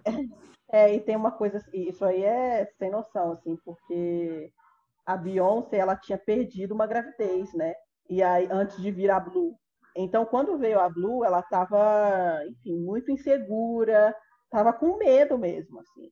Então, ela se expôs muito menos, ela apareceu muito menos, enfim. E aí, É, e o povo fala até hoje, mas enfim, gente, tá aí, Ah, mas tá aí belíssima também, ganhando né? Grammy, né? A, a Tá Blue Ivy, a cara, a cara da mulher, enfim. E mesmo assim, pra ela. que foi, gente. Mesmo se foi, gente. É, se fosse também. Gente, se tá- fosse? é, se for, mas não foi mesmo. Não foi, então, mas Não, se a fosse. sabe, mas eu tô falando assim, aqui, como, como as pessoas É. falam, parece que assim, ai meu Deus do céu, o mundo acabou. Digo, se É, foi, parece foi, que- pronto, é, acabou. As crianças já estão grandes, está tudo bem. Pelo amor de Deus, gente. Então, então ganhando até Grammy já, a menina aí, mas enfim. Não é, poxa. Eu, não é novidade pra ninguém, que eu sou quem quer minha diva master. Mas o que que acontece? Eu sou muito gayzinho é, da Gabriel? Disney. Gabriel, quem é sua diva massa? Taylor Swift, né, gente? Todo mundo sabe. Mas É Ah, Swifter! Sou muito Swift, gente, sou muito. Mas assim, é, não é segredo que todo podcast eu falo, é incrível. Que todo, todo episódio essa mulher fez alguma coisa e eu tô falando dela aqui. Impressionante.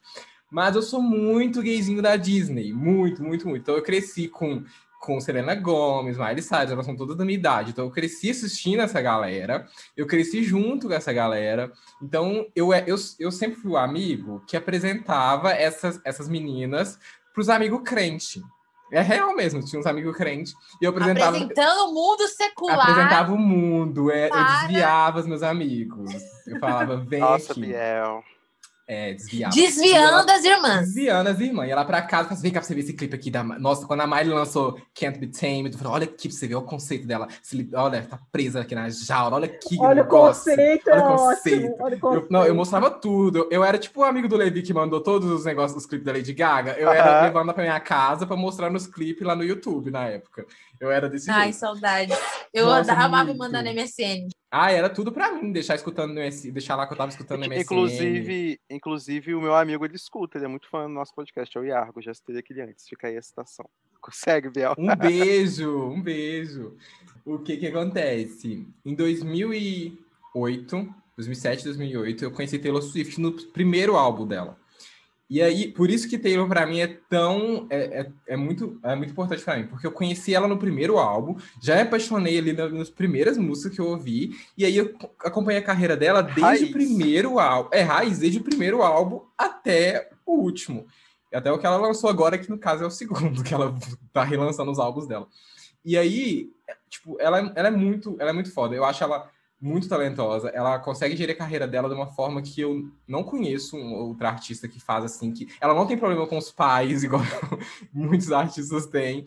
E eu acho foda toda a história que ela passou. Principalmente essa mais essa que todo mundo conhece, que na verdade o povo ficou atacando Taylor, atacando Taylor na época que aconteceu o rolê com Kanye West e etc. Que foi um rolê muito pesado e ninguém viu o lado dela na época. Depois ela mostrou no documentário pouca coisa, mas mostrou.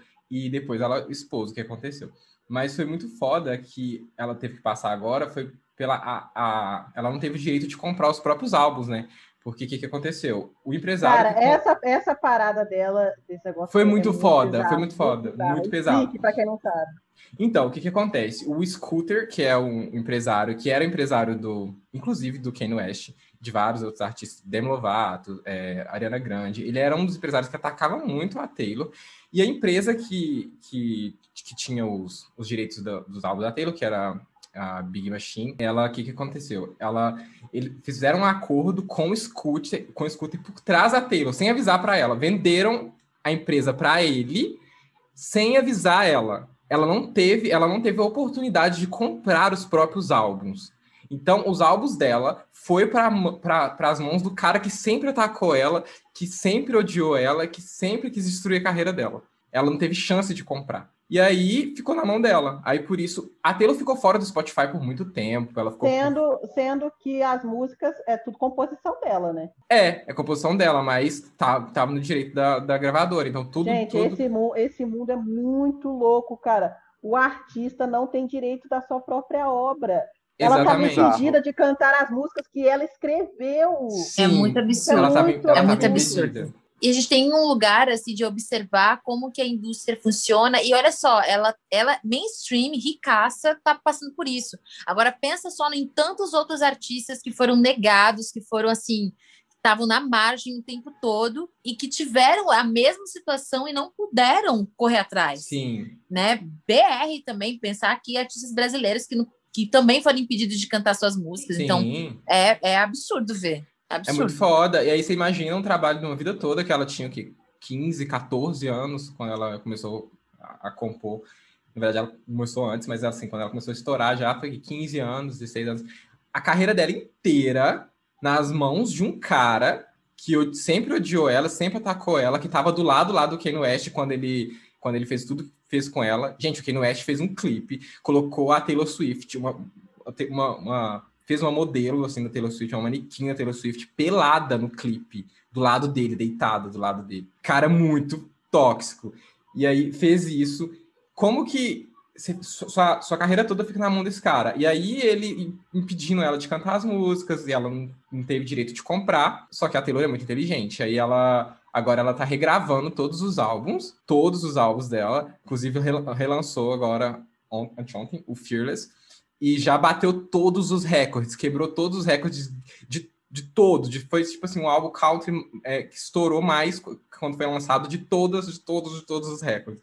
E aí o que está acontecendo? A empresa do, do scooter agora está falindo, porque ele está só com quem? Justin Bieber e. Biel, você fica bem orgulhoso, né? Você vê a casa. Assim, claro todos, que eu fico, eu fico todos, muito, todos. eu fico muito orgulhoso, porque, tipo, velho, é muito filho da putagem você fazer isso com uma pessoa. E aí ela, ela foi muito esperta, que tentaram depois ainda é, é, vender para ela, tipo assim, falar, mandar uma carta para ela, falando assim: olha, a gente está comprando aqui os direitos, a gente queria que você usasse, só que a Taylor sabia que era uma estratégia do scooter de dela ter, querer comprar e ainda ficar nas mãos porque dele. Ele já ela... sabia, porque ele já sabia o que, que ela ia. É, ele sabia. Aí ela pegou e falou: não, agradeço a oportunidade, mas eu estou tendo. Tô me divertindo muito regravando todos os meus álbuns. Porque regravando ela tem direitos sobre tudo dela de novo. E aí, o que, que ela vai fazer? Vai excluir tudo lá do Spotify que ela pode fazer isso, tipo, da página dela, ela pode fazer isso, excluir tudo do Spotify e colocar só as regravações. E eu tô achando incrível, que sabor Sabe- delicioso, sabe, recomendo. Sabe por que que aconteceu isso? Só que não teve essa mesma oportunidade que a Taylor, né? E se lascou. A é, Jojo, que. A Jojo, pode Jojo, crer. Ai, é sim. Jojo, Jojo, não sei. A Jojo, quem É. era produtor dela? Na- Menina, Era não o, a galera não da sei. Hollywood Records, que foi a mesma Nossa, que fez. Hollywood Records. É... Eu só sei que eu amo aquela. Cagou a na música carreira de um dela. monte de gente da Disney. Como é, É, Hollywood Records aquela... foi Como é que chama a foi a música da ruína Jojo da que Jojo, sei lá. Too Little Too Late. Isso, eu amo Too Little Too Late. Também É, amo, amo. Eu amo. E aí eu tenho até aqui no meu Spotify, assim, nas minhas músicas e tal. Só que aí eu fui buscar e, e tá a regravação. Ela teve que regravar mesmo. Ela teve que regravar pra Ela botar. teve que regravar para botar. Só que assim, a carreira dela afundou nesse meio tempo de ela ser boicotada, ter que regravar, não sei o quê. A carreira dela afundou, ninguém ouve mais. É, e ela, e ela vem de uma época que, tipo assim, que, que não tinha um, um fandom, porque, vamos, assim, o Não fandom tinha da Taylor Swift é protegia, muito né? pesado. E, e também não tinha um canal direto. Hoje, É. as pessoas, a Taylor pode virar público e falar, gente, o que aconteceu Foi o que ela fez. Aham. Esse cara é um filho da puta. tá- Antes ela não tinha isso. Porque ela, tinha. antes que ela, onde que ela ia poder falar isso? Na televisão. Alguém da televisão vai receber ela? Não, Jamais. porque Quem, quem banca a televisão são esses caras, os empresários. Então, Isso- isso- não, e, é- e é muito foda isso, porque, tipo assim, foi um tiro no pé que ele deu, porque a Taylor era a artista que mais dava lucro pra empresa, que mais vendia álbuns, era a top da empresa e perdeu. E aí, eu acho hoje, a forma como ela faz hoje, eu acho muito incrível. Como ela lança, o olhar que ela tem pra música, porque muita gente critica. Gente, Taylor Swift, o que tem de hater na- nas redes sociais é, é impressionante. Toda vez, toda Eu nunca premiação. fui toda- hater dela, mas eu, eu, eu tinha um. Eu nunca conheci ninguém que era fã da Taylor até conhecer Biel. Nunca tirei Eu próximo. conheço assim. dois, E Biel eu e, tinha- outra, e E outro eu tinha youtuber. ranço, e eu tinha ranço dela, assim. E não era nem sobre ela, assim. Eu me lembro quando ela ganhou o álbum do ano no Grammy a primeira vez, eu falei, cara, eu não tô acreditando. E não era nem sobre ela, porque eu nem tinha escutado o álbum, assim. Aham. É, mas, cara, ver a Beyoncé tantos anos e, tipo assim, jogo só levando a indústria pra frente, o que, que essa mulher faz? E nunca ganhar um álbum do ano. É, e aí não, isso fala, aí é "Ai, foda. Super jovem, Taylor Swift ganha o seu álbum do ano. Eu falei, A gente sabe ranço. dessas premiações racistas e tudo bom. Não, e Aí- eu tinha esse ranço que é, que é infantil, assim, de, de depositar nela, né? De falar, Uhum. olha, como ela representa. Pra mim, eu olhava pra ela e eu só vi o privilégio branco, assim. Então, me. me E ela é super fã da Beyoncé, tipo assim, ela, Sim. nossa, ela E é é- muito empolgada com as coisas da Beyoncé. Cara, mas aí quando E vice-versa, analisa... né, gente? Beyoncé Sim, também a Beyoncé é adora fã ela. Não, mas aí quando você analisa a carreira da Taylor, assim, acho que independente de gostar da música exatamente ou não, é, tem até algumas músicas que eu gosto, mas ela não é uma pessoa que eu escute. Quando você analisa a carreira, você vê que é uma mulher super jovem, é, tomando conta da própria carreira, assim, Sim. escrevendo suas próprias músicas, produzindo suas coisas. E eu acho que tem uma coisa também, assim, que uma coisa que eu sempre vi criticarem ela, e eu falava, gente, que coisa mais ridícula que é. Ai, mas ela tá escrevendo sobre. Ai, ela só escreve sobre ex-namorados. Ah, ela vai namorar. Sim. Ela Falava que ela, Cara, ela namorava pra cara- fazer escrever álbum. Gente, os caras fazem isso desde sempre. O Bruno Mars, que eu amo É também. só isso. As letras dele de amor são todas essas. Gente, ou que ele não- traiu, ou que ele quer pegar, ou que ele tá afim. Os caras fazem isso Sempre Ô, foi. gente, Arte não é sobre isso, sobre o que te toca, sobre o que aconteceu com a sua vida. é, Meu e Deus se fez céu. mal e a pessoa botou em música pra ganhar dinheiro, que ótimo. Gente, aí todo mundo Pode. faz isso. Mas assim, É, é, o jeito eu que eles me lembro- julgam. Fizesse, Biel. É, eu me lembro que eu fiquei embasbacada quando ela lançou é, Look What Made Me Do.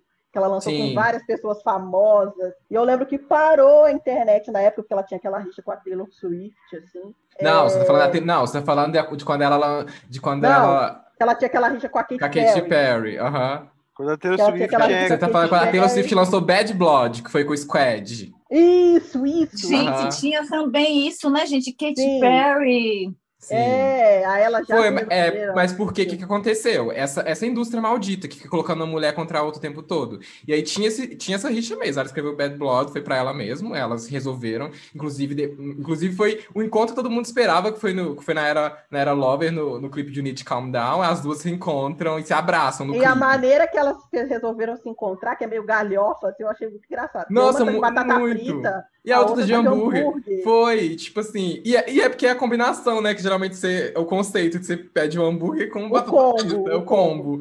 E aí é muito legal que, que agora. É assim, a teoria dos Swifts, a gente tá, tá, tá- tá nessa teoria, de que nas regravações, no- na, música, na música Bad Blood, vai ser um feat com a Katy Perry, porque a Katy Perry já soltou uns spoilers no, no, no American, Ai, no American que Idol. tudo. Que ela pegou e Tomara. falou assim, ela pegou e falou, ela falou assim, bem na chamada do programa, você já imaginou o que, que eu e a Taylor Swift poderíamos fazer se a gente trabalhasse juntas? E aí a gente já imaginou que vai que nessas regravações ela vai trazer isso. Eu acho que vem aí. Eu acho que vai ser Vocês não feat. cansam, não? Porque O famoso eu, vem aí. Porque a Aquelas. Beehive. O famoso a vem Beehive- aí. é, vocês não cansam, não? Vocês, no fandom de vocês, porque aqui da, da Beehive, eu canso, gente. Eu fico, ah, eu não vou fazer teoria, não, porque a Beyoncé, nem um DVDzinho de Formation Tour ela não, não lançou pra nós. Então, assim, Gente, eu acho que a, a galera mais, o fandom mais, assim, sofrido é o da Rihanna, gente, que eu faço É, né, isso aí, coitado. Gente, né, aí, não. ó. Ficou com Deus. Isso ficou com Deus Ficou real. com Deus. Quero uma música, leva uma base, um hidratante, Isso. Leva uma base, um gloss uma labial. calcinha. No começo Leva do ano ela respondeu, ela respondeu a gay no começo do ano, né? Ah, e o álbum novo dela. Isso é tão 2000 e não sei o que. Perguntar se eu vou lançar música nova. Meu Gente, filho, ela acorda. Tudo. Semana passada que ela, tá, que ela apareceu naquele protesto lá em Nova York, né? É, a favor Ah, sim. tá raciais, super né? ativa, deu Contra celular pra, pra menina deu celular pro É. ca... pra, é, pro E um monte lá. de gente dizendo, lançar, não, lança. É, mas pra Imagina, você protesto tá ela vai. Mas vocês sabem que ela também era amarrada com empresários e ela era obrigada, por contrato, a lançar um álbum por ano. Vocês sabiam disso? Deus Isso me ela se livre. É, e aí eles assinam. Lá no comecinho de carreira, é, é por isso que é foda, porque você assina o contrato, tipo assim, pô, tô tendo minha chance. Só que os caras seguraram ela por não sei Tipo, quantos anos. 5, 6 anos. É, né, você vai lançar quiserem, quase- né? É, um álbum por ano. Então Não é à ela toa que a Kesha lançar. tá aí, coitada, amarrada, a Kesha, E aí, o que, coitada. que, Eu e ia aí, o falar que, que ela fez? O Triste. que, que a Rihanna faz? Ela lança o, o Anti, sem eles, o último, para falar assim: me libertei, vou fazer um álbum sobre isso. Lançou o Anti e depois um, um beijão. Um beijo, é isso. Vou lançar minhas maquiagens. Beijo, Brasil. É, vou lançar quando eu quiser agora, sabe? Eu É, acho legal isso que esses, esses artistas, igual Rihanna, Beyoncé, elas não te dão pistas pra- pra nada. Mas no meu caso, a Taylor, ela é por isso que eu tenho eu tenho Tumblr até hoje, porque a Taylor ela é muito, ela posta muito no Tumblr, ela é muito frequente no Tumblr, ela Nossa, posta que coisa. demais. É, e aí eu, eu leio todos os posts dela e ela solta muita coisa pra gente poder, tipo assim, ela fala, ó, isso aqui é uma charada, bora desvendar. E aí o Swift vai, eu, eu não me dou trabalho, porque eu não fico lá É, pegando as jovem, coisas, né? calculando. É uma- Eu é deixo uma pra questão- eles. Tem contas pra pagar, né, Isso, Bia? é, eu deixo pra eles, na hora que eles desvendam, eu vou lá, ah, desvendaram, parabéns, muito obrigado. Aí, eu, ah, vem aí. Aí eu sei que vem aí, entendeu? Então eu deixo pra eles. Então eu acho incrível o jeito que ela fala, o jeito que ela divulga as coisas, o jeito que ela. A fase que ela tá agora, tipo, de, de ela divulga artistas novos, ela tá super ativa nas causas. Na verdade, ela sempre esteve, só que mais assim, background, as pessoas, hum, Taylor Swift não faz nada pelos gays. Gente, pelo amor de Deus, né? É. eu não dou conta, porque várias, várias e várias, várias vezes que ela já fez doações para instituições. Não, e é engraçado, porque se a pessoa, se a pessoa, se a pessoa não faz, as pessoas criticam. Aí se a pessoa faz, Faz é biscoito, é Não expõe. Vou falar Mas a 10 pessoa não quer- coisas. a pessoa não, não, não mostra, e a pessoa faz, aí se a pessoa mostra, vão falar, ai, tá anunciando pink pra quê? Quer se aparecer, tá, poder, tá fazendo pra se promover. Aí quando a pessoa faz, tipo um negócio que a Federa de Gaga, que ela visita os negócios e ela não fica postando foto, é os outros que postam, aí fica nisso. Então se você faz e mostra, o povo reclama. Se você não faz, o povo reclama. Então faz. Gente, é, pois não, o Taylor Então, já pagou faculdade de afim, fã. né? Taylor já pagou faculdade de fã, assim, ó, porque não tinha dinheiro pra pagar, já pagou, assim, esco- e sem ninguém ficar sabendo, a pessoa que faz divulga, entendeu? E aí, não, meu Deus, Taylor Swift, é, aí pra, pra, Ah, pro gente, povo do Twitter é só o privilégio branco, apenas, ninguém... Ai, qual- conhece o resto. Parece que, nem Tem parece que muito eu sou negro agora. Tem muito blogueiro fazendo isso, né? Não é, Biel? Muito Tem youtuber. muito, muito youtuber fazendo Muito isso, youtuber. É, atacando e gosta, ela. eu não entendo essas coisas. Gosta de uma, fale dessa que você gosta. Pois é, e o pior é que fala, ataca. Não, eu vou falar aqui de youtubers. É, youtubers que fala, ataca ela falando do privilégio branco, mas tá ela defendendo a outra que é branca também, sabe aquele meme? Exato, Aquele meme. Serena, mas você também é branca. né? Então, que qual aparece branco a noite- gente vai que salvar noite- hoje, né? Pois E assim, é. parece noite de Austin, onde o preto tá fazendo, tá concorrendo, mas tá torcendo pela branca. Mas tá torcendo pela branca? Pois é, eu não entendo, sabe? Fica aqui o shade, porque é muito difícil, é muito difícil. Didn't like the ending. You're not my homeland anymore. So what am I defending now? You were my town, now I'm in exile, seeing you out.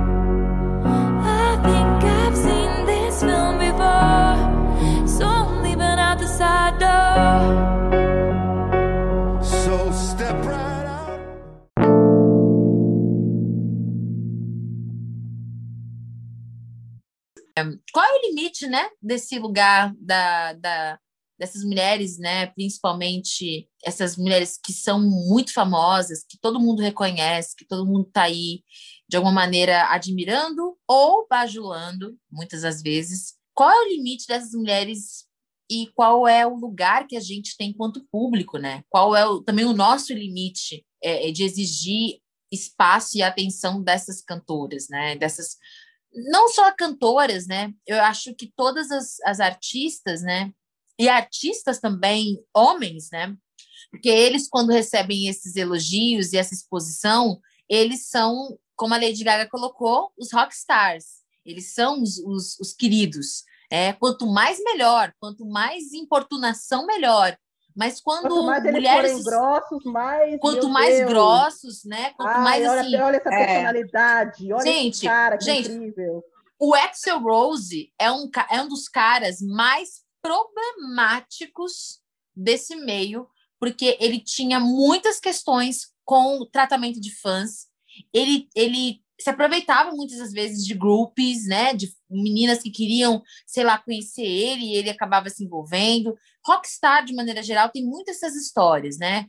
E eles, se houve, se acontecer alguma coisa ali, sei lá, uma importunação, um abuso, ou até mesmo um estupro, ninguém sabia, porque eles eram É. famosos o suficiente para que ninguém falasse nada. Uhum. É, então, assim, eu me, eu me pergunto, dessa, desse mundo das divas, dos- né? A gente está falando de divas, então vamos se ater a elas.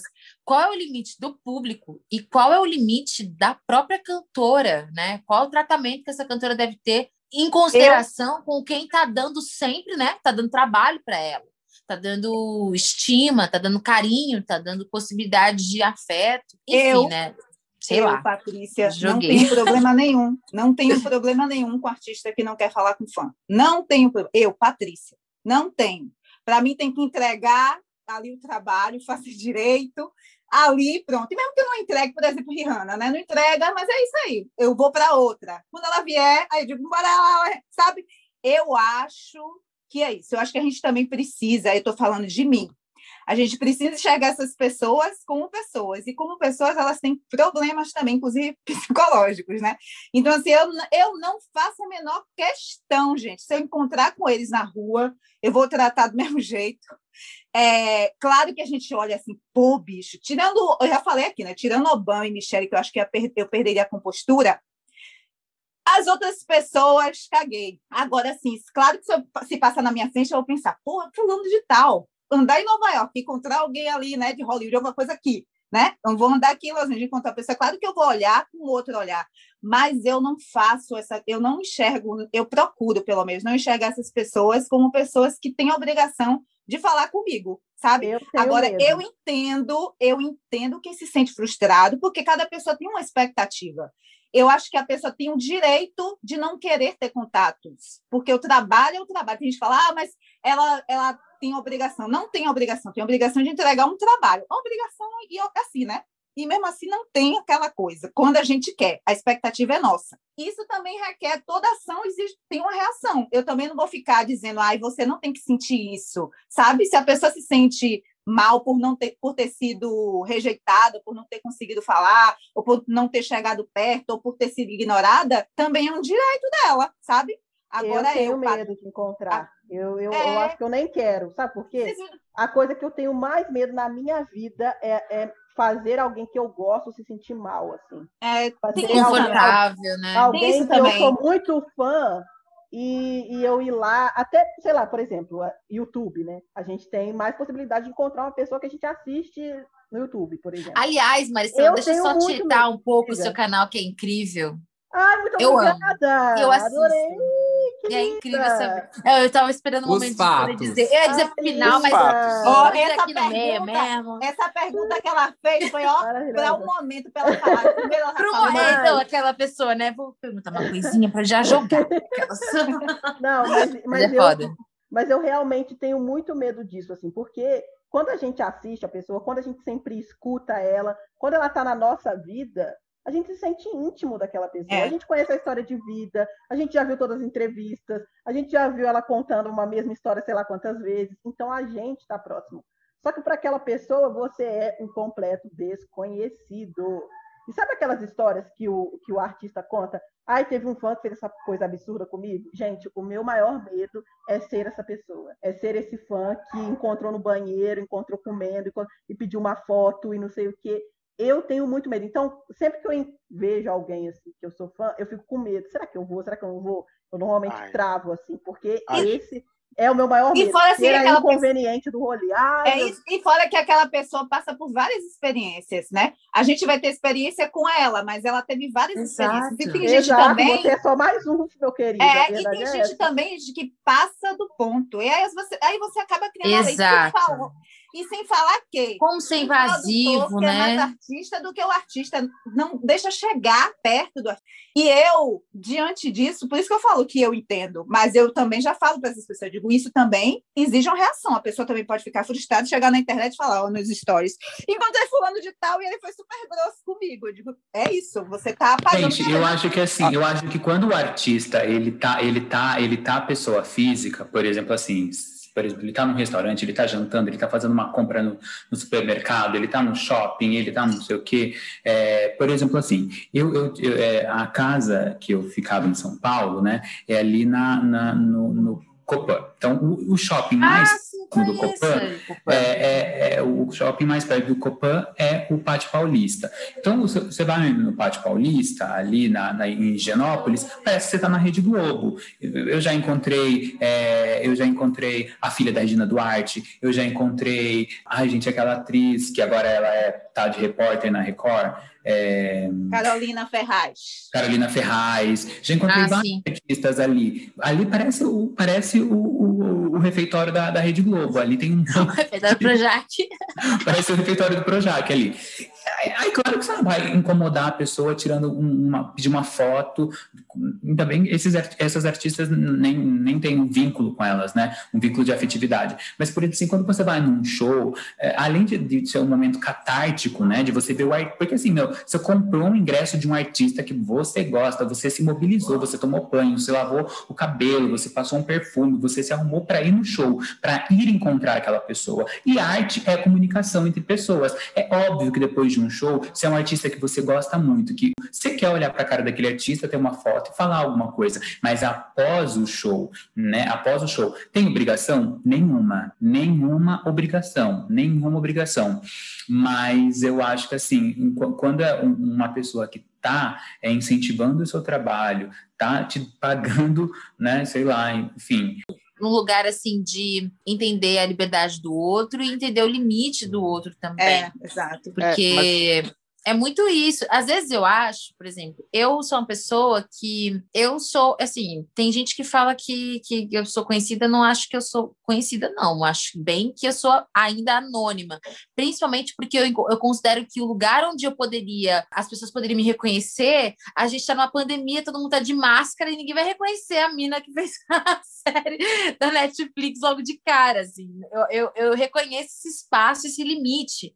E, e mesmo se eu não tivesse nada disso, olhando para as artistas que eu admiro e que eu reconheço na rua e que eu queria muito tirar foto, eu acho que, principalmente assim, eu sou uma pessoa que odeio incomodar. Eu odeio chegar e falar, ai meu Deus, será que eu tô incomodando? Essa sensação eu tenho quase sempre. Uhum.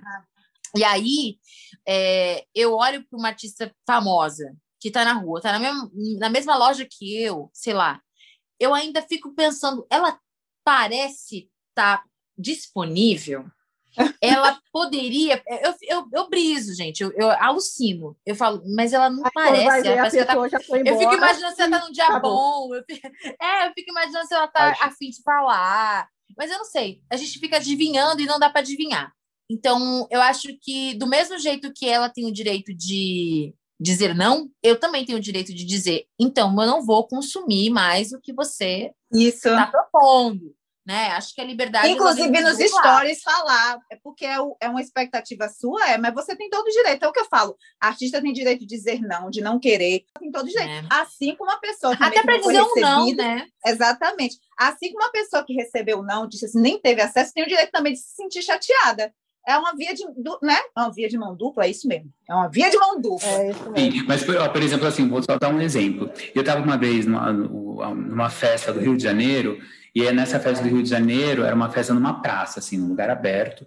E tava o Luiz Miranda, o Fabrício Boliveira, o Ícaro Silva. Estavam os três. Você tome cuidado com o que você vai falar. Hein, Não, sim, sim.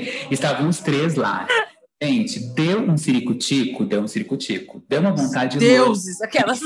Gente, Deus do céu, imagina. Imagine você numa festa com Luiz Miranda. Deuses. É, e Silva. E, e, não, gente, assim, não dá, né?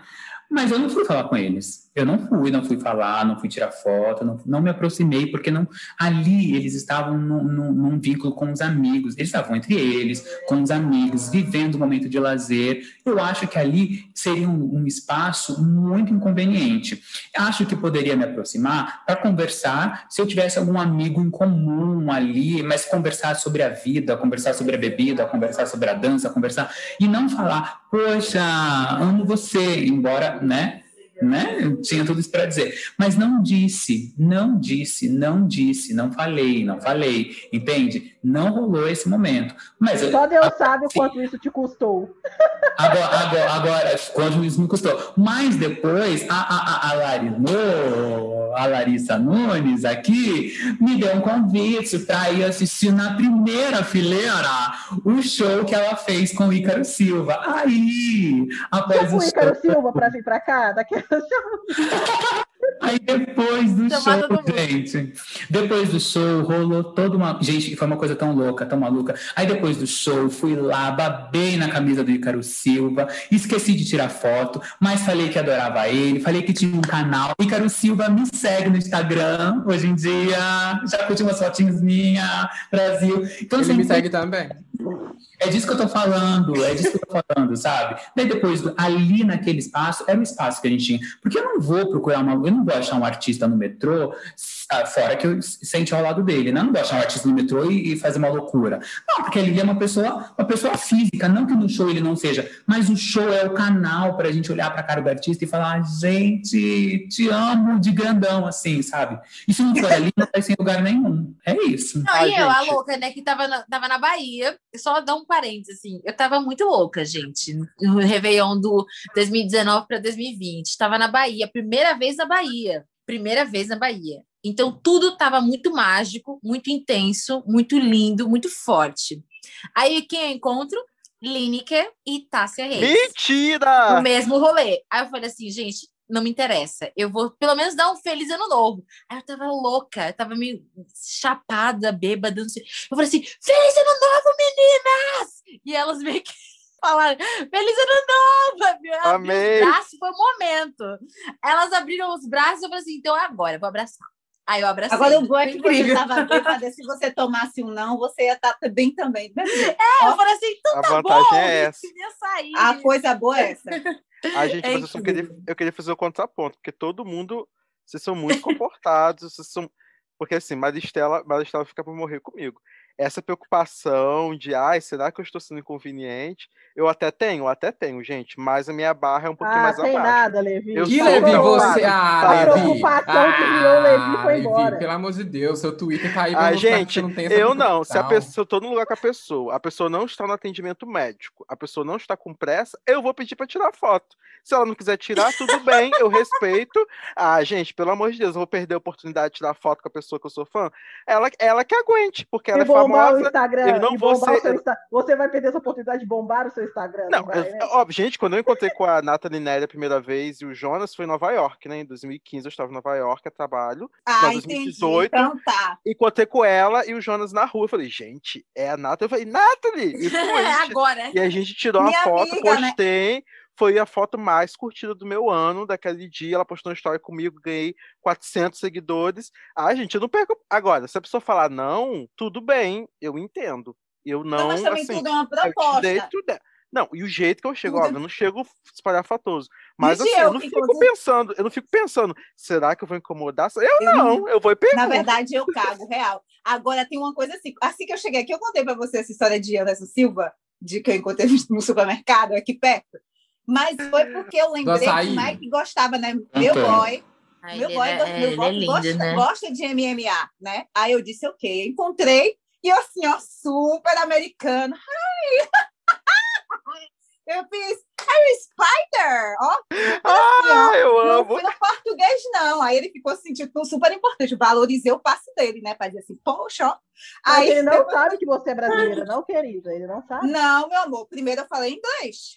Eu Ah. falei inglês. Aí eu não, não é meu amigo, eu no show. Eu digo, aí quando ele falou que era, aí eu peguei e falei que eu era brasileira. Ele, gente, a Anderson Silva tava mais me tietando do que eu ele depois, porque ele que ficou falando, perguntando o bichinho, gente. O bichinho, ele foi super simpático, falou onde ele morava, o que, onde ele estava fazendo, ele perguntou onde eu morava, fez várias coisas. e eu Podia almoçar na casa dele, E né? eu amiga? querendo me sair, Chama eu quero Anderson, querida. Chama ele pra vir aqui. Fiz É pelo meu isso. boy, fui lá, tirei a foto, trouxe para casa e digo aqui, ó, cumpri meu papel. Não comprei nada no aí. supermercado, mas trouxe uma foto pra você.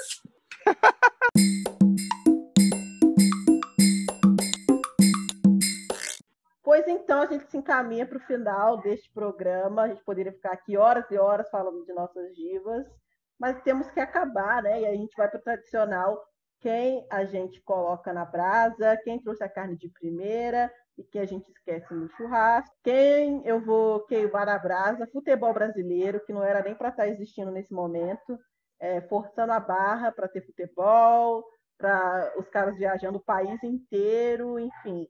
Não era para ter futebol nesse momento, e a imprensa esportiva trata como se o país tivesse mil maravilhas, é isso mesmo, vamos voltar ao normal, e no Brasil está tudo menos normal, né? Carne de primeira, Kelly Rowland, gente, a Kelly fez parte do Destiny's Child, junto de Michelle e Beyoncé, é, cara, ela é muito subestimada, assim, porque ela é maravilhosa, e ela lançou um single recentemente, Hitman é o nome.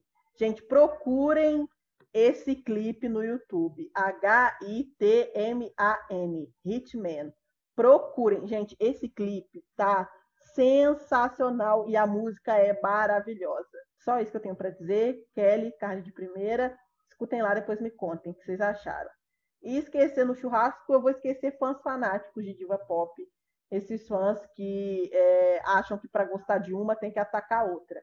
Isso é absurdo, é sem noção, e eu já vi cada coisa que Deus me livre. Inclusive, pessoas com muitos seguidores fazendo esse tipo de abordagem é ainda mais ridículo. Então, é isso. Esquecendo o churrasco. Adoro. Obrigado por esse momento, Maristela. Na brasa, hoje eu quero deixar o Léo Picon. Vocês conhecem o Léo Picon? Pois é. Não sua- gostaria, mas conheço. Pois é, Infelizmente. infelizmente eu também conheço, mas eu conheci ele por causa de um menino que, que, eu, que eu seguia no Twitter que trabalhava com ele. Enfim, transfóbico pra caralho. Fica aí com Deus. Enfim, gente, o menino já era escroto de há muito tempo. Só abriu a boca pra falar mais merda. Enfim, é isso, na verdade. Essa é a verdade, a realidade. É, esquecido. Não, carne de primeira. Carne de primeira, não tem como. Não tem como não falar da Taylor, porque ela lançou o álbum anteontem. Então não tem como eu trazer o Aí, Fearless. aí a gente volta semana que Taylor vem, ela lançou outra coisa. É, exatamente. Próxima, então, coisa. não sou eu, é ela, entende? Então não tem como. Tá aí, Carlos Primeira já quebrando todos os charts, maravilhosa, linda, perfeita. E esquecidos, eu, por enquanto, por enquanto, eu quero esquecer é, o live action das Meninas Superpoderosas, que foi anunciado. Por enquanto. Porque eu não sei o que vai acontecer. Então, se for bom, que eu duvido muito, eu tiro depois que lançar. Mas se for ruim, fica aí esquecido. Porque tem, de- tem eu nem desenho. sabia, gente. Tem desenho que não tem que virar live action, gente. Pelo amor de Deus. Tem coisa que não tem que virar live action. Tem que ficar Eu no desenho. eu gostaria de não Mas saber dessa notícia, ser- é, eu também gostaria. Vai ser criança, meu Deus. Não, pior que É não. adulta? Não, é Ô, pai, que loucura. Então, Biel. pois é, tô morrendo de Será que medo. você me enfim. contou, Biel, para eu ficar imaginando? Então, o proble- o problema é que tem imagens já vazadas, aí você fica assim, hum, meu Deus, não. Fica aí esquecido. Se ficar bom, eu volto aqui, mas eu duvido que eu vou voltar pra tirar. É isso. É, vamos lá. Car- é, quem é que eu vou colocar na brasa? Eu acho que eu já coloquei na brasa antes, mas eu vou colocar de novo, que é o movimento que muitas lideranças evangélicas têm feito para manter as igrejas abertas, agora durante o isolamento social, né? Como, como vocês estão cansados de saber, eu sou evangélico, então acompanho de perto esse rolê e assim, é, é cansativo, é exaustivo, porque você vê que eu, eu tenho colegas que, que trabalham com assessoria e que acompanham sessões na Câmara, e tem pastores em várias igrejas incentivando os membros a irem nas lives da- das câmaras e ficar pressionando para colocar a igreja como serviço essencial, enfim, assim, a- é exaustivo ter que vir aqui falar dessas questões de pandemia que a gente está careca de saber, então vai para brasa isso. E já que estamos falando de religião, minha carne de primeira vai ser Lil Nas X, né? Que lançou aí a música Monteiro, Call Me By Your Name, que Uh. deixou. a- Maravilhoso! Destruiu, eu tô viciadíssimo nessa música, meu Deus do céu. eu não Os crentes pira, os crentes Os pira crente no clipe. pira, os crente pira. Absurda. Assim, é, gente, eu já vi. a- ele deu uma entrevista pro, pro Genius no YouTube explicando a letra. Enfim, gente, é incrível, produção maravilhosa, não sei nem o que falar. Escutem Call Me By Your Name. É, Inclusive, eu assim, coloquei de carne de primeira na, outra se- na semana passada. Call Me Foi By na Your semana Name. passada, é. Mas eu não tinha consumido muito ainda. Então, assim, don't touch, it's out. É, e quem que eu vou deixar, quem que eu vou esquecer no churrasco, vai ser a mesma coisa que a Maristela trouxe, que eu já tinha pensado, que são as pessoas que ficam rivalizando divas pop. É, eu não sei se as pessoas é, não tiveram essa aula na escola, mas eu vou colocar. Para você gostar de uma coisa, você não precisa odiar outra. É uma coisa assim, É. muito simples. Eu não sei qual a dificuldade que as pessoas têm de amar algo sem odiar outra coisa. Então, assim, meu querido, se dedica à sua diva pop e deixa, deixa dos outros quietinho. Até porque tá todo mundo ganhando dinheiro, menos você. Exato. Elas estão lá nas festas em Hollywood rindo da sua cara. É, Então, depois uma manda flor para outra e é você errado na história. Gente, antes de passar para a próxima pessoa, desculpa, que alguém, não sei se alguém ia colocar como carne de primeiro, mas eu queria fazer uma menção honrosa.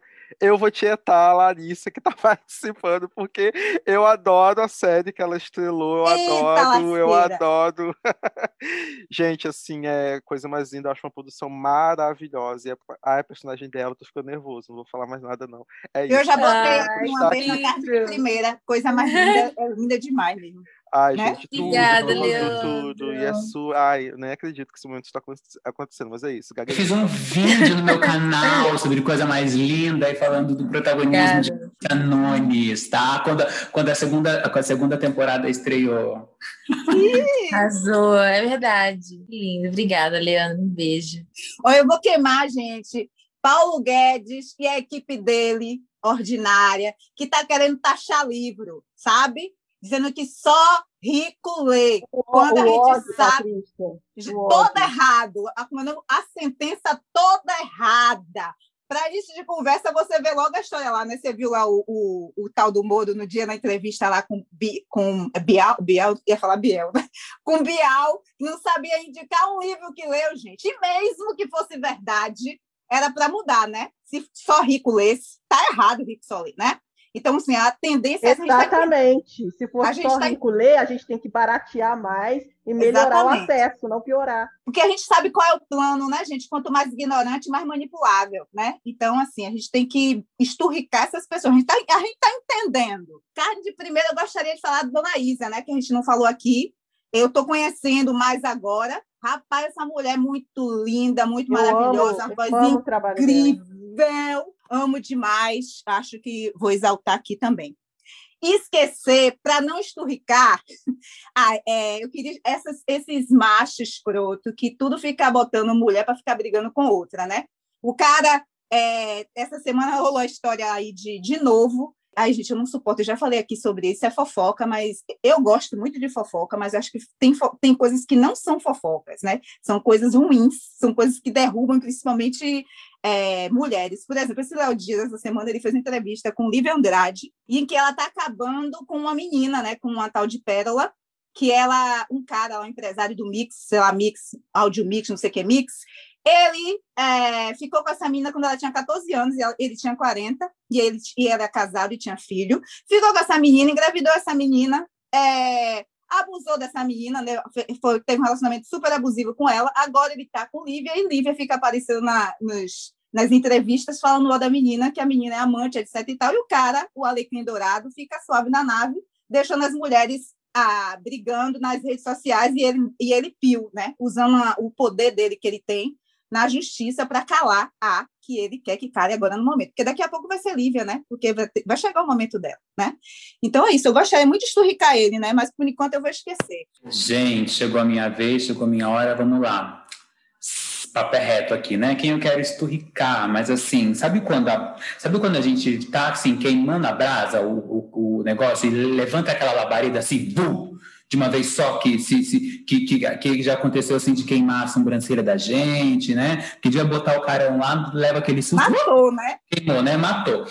Para não correr risco, eu queria assim botar nesse momento que a, que a fogueira faz, uh, assim, para não, pra não ter certeza mesmo que queimou.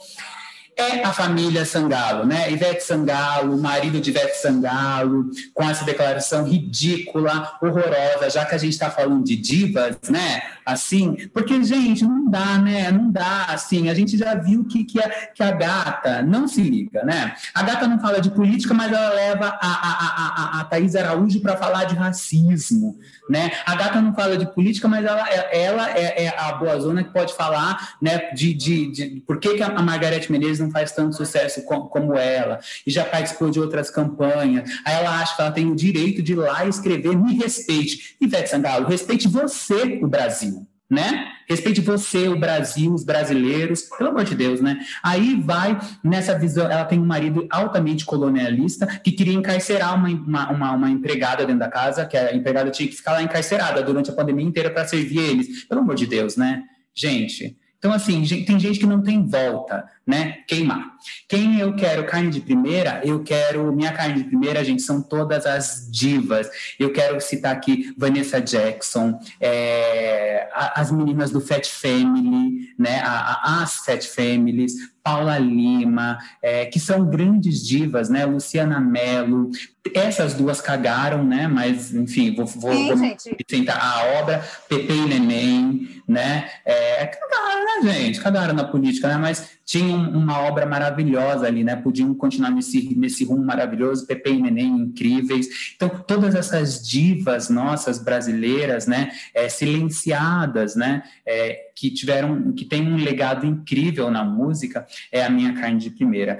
Esquecidos no churrasco, gente.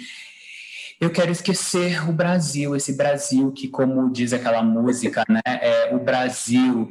Tá? Vocês já ouviram aquela música? O Brasil não merece, o Brasil, o Brasil tá matando, ó Brasil, o Brasil, SOS, ó Brasil, o Brasil, bye, bye, bye, bye, bye, bye, bye, Brasil. É uma música que Elis Regina cantava, e eu acho que a gente está nesse momento, né? O Brasil não merece Brasil, o Brasil estão matando o Brasil, SOS o Brasil, e daqui a eu, eu vejo que daqui um, daqui um tempo a gente vai escrever, fala bye, bye, bye, bye, Brasil, porque Brasil, tá difícil enfrentar as, os noticiários, ver o que a gente está vendo todo dia, tá muito difícil. Então, eu queria esquecer o Brasil por uns dias e retomar ele quando ele tiver um 2% melhor. Ele tá muito mal, muito doente. Bom, Chegou. eu sou pisciana, então eu, eu já esqueci toda a sequência da, da- do rolê. Mas eu vou começar. Quem eu vou botar na brasa? Eu vou botar na brasa a fase vermelha em São Paulo.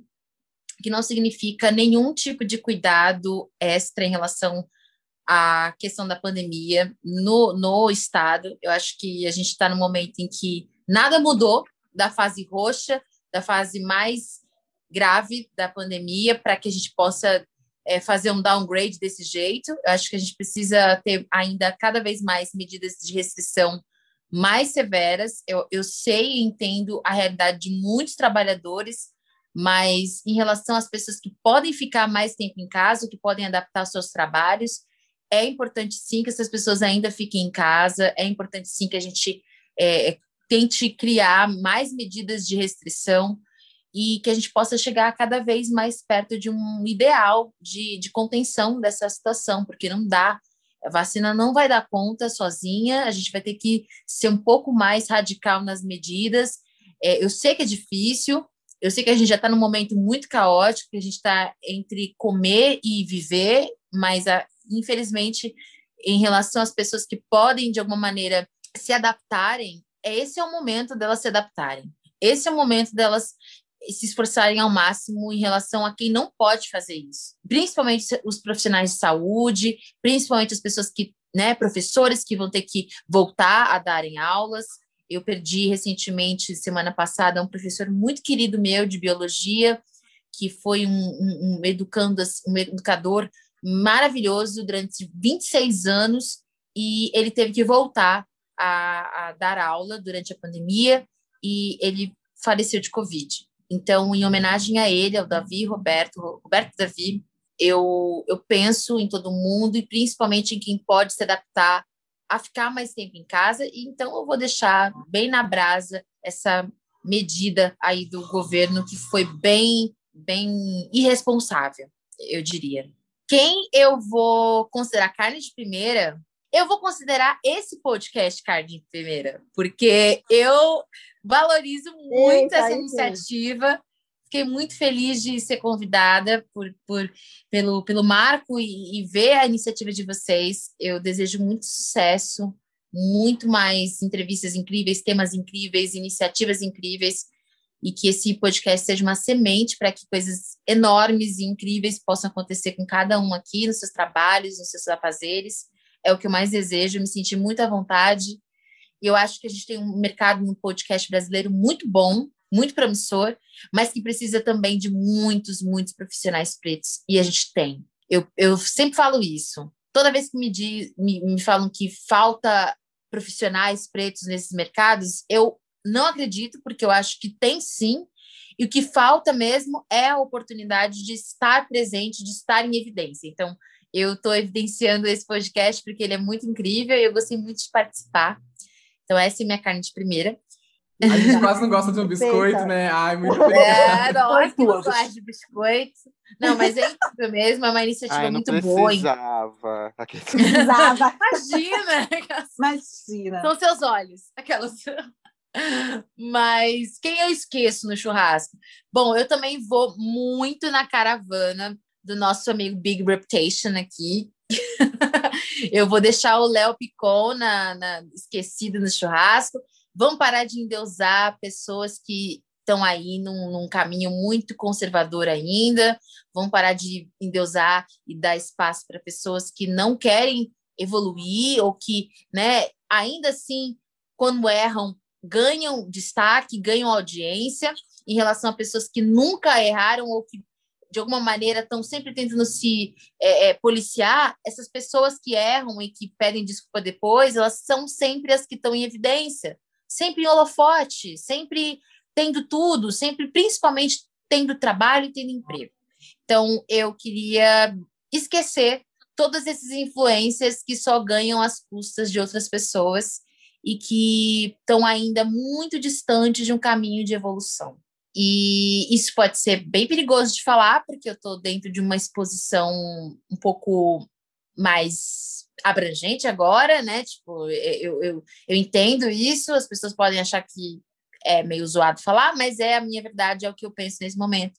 E eu não dou palco para quem quer dar close de graça em cima dos outros. Isso, isso é importante de ser dito, Então, eu esqueço todo mundo no churrasco e não só eu, eu espero que o Brasil todo possa esquecer essas pessoas no churrasco, né? Finalmente. E se der tempo, até esturrica, esturrica, esturrica também. Isso mesmo, vamos esquecer, um esquecimento é coletivo.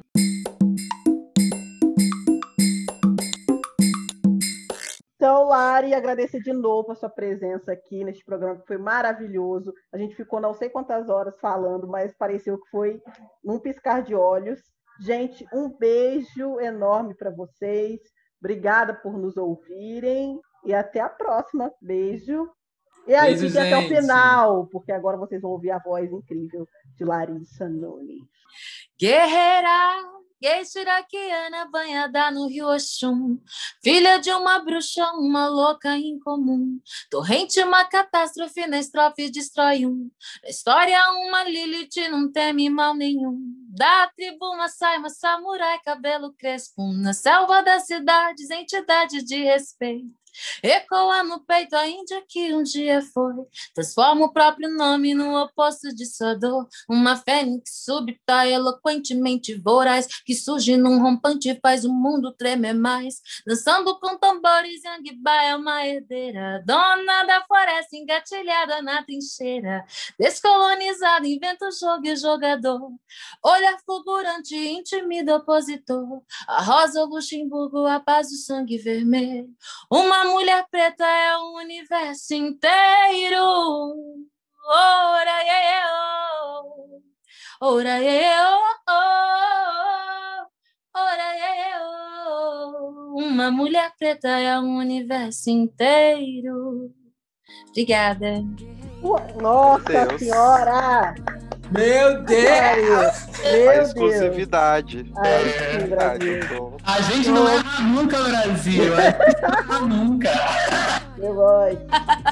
Obrigada, gente. Obrigada pelo espaço. Uma saima, samurai, cabelo crespo. Na selva das cidades, entidade de respeito. Ecoa no peito a Índia que um dia foi. Transforma o próprio nome no oposto de sua dor. Uma fênix súbita, eloquentemente voraz. Que surge num rompante e faz o mundo tremer mais. Dançando com tambor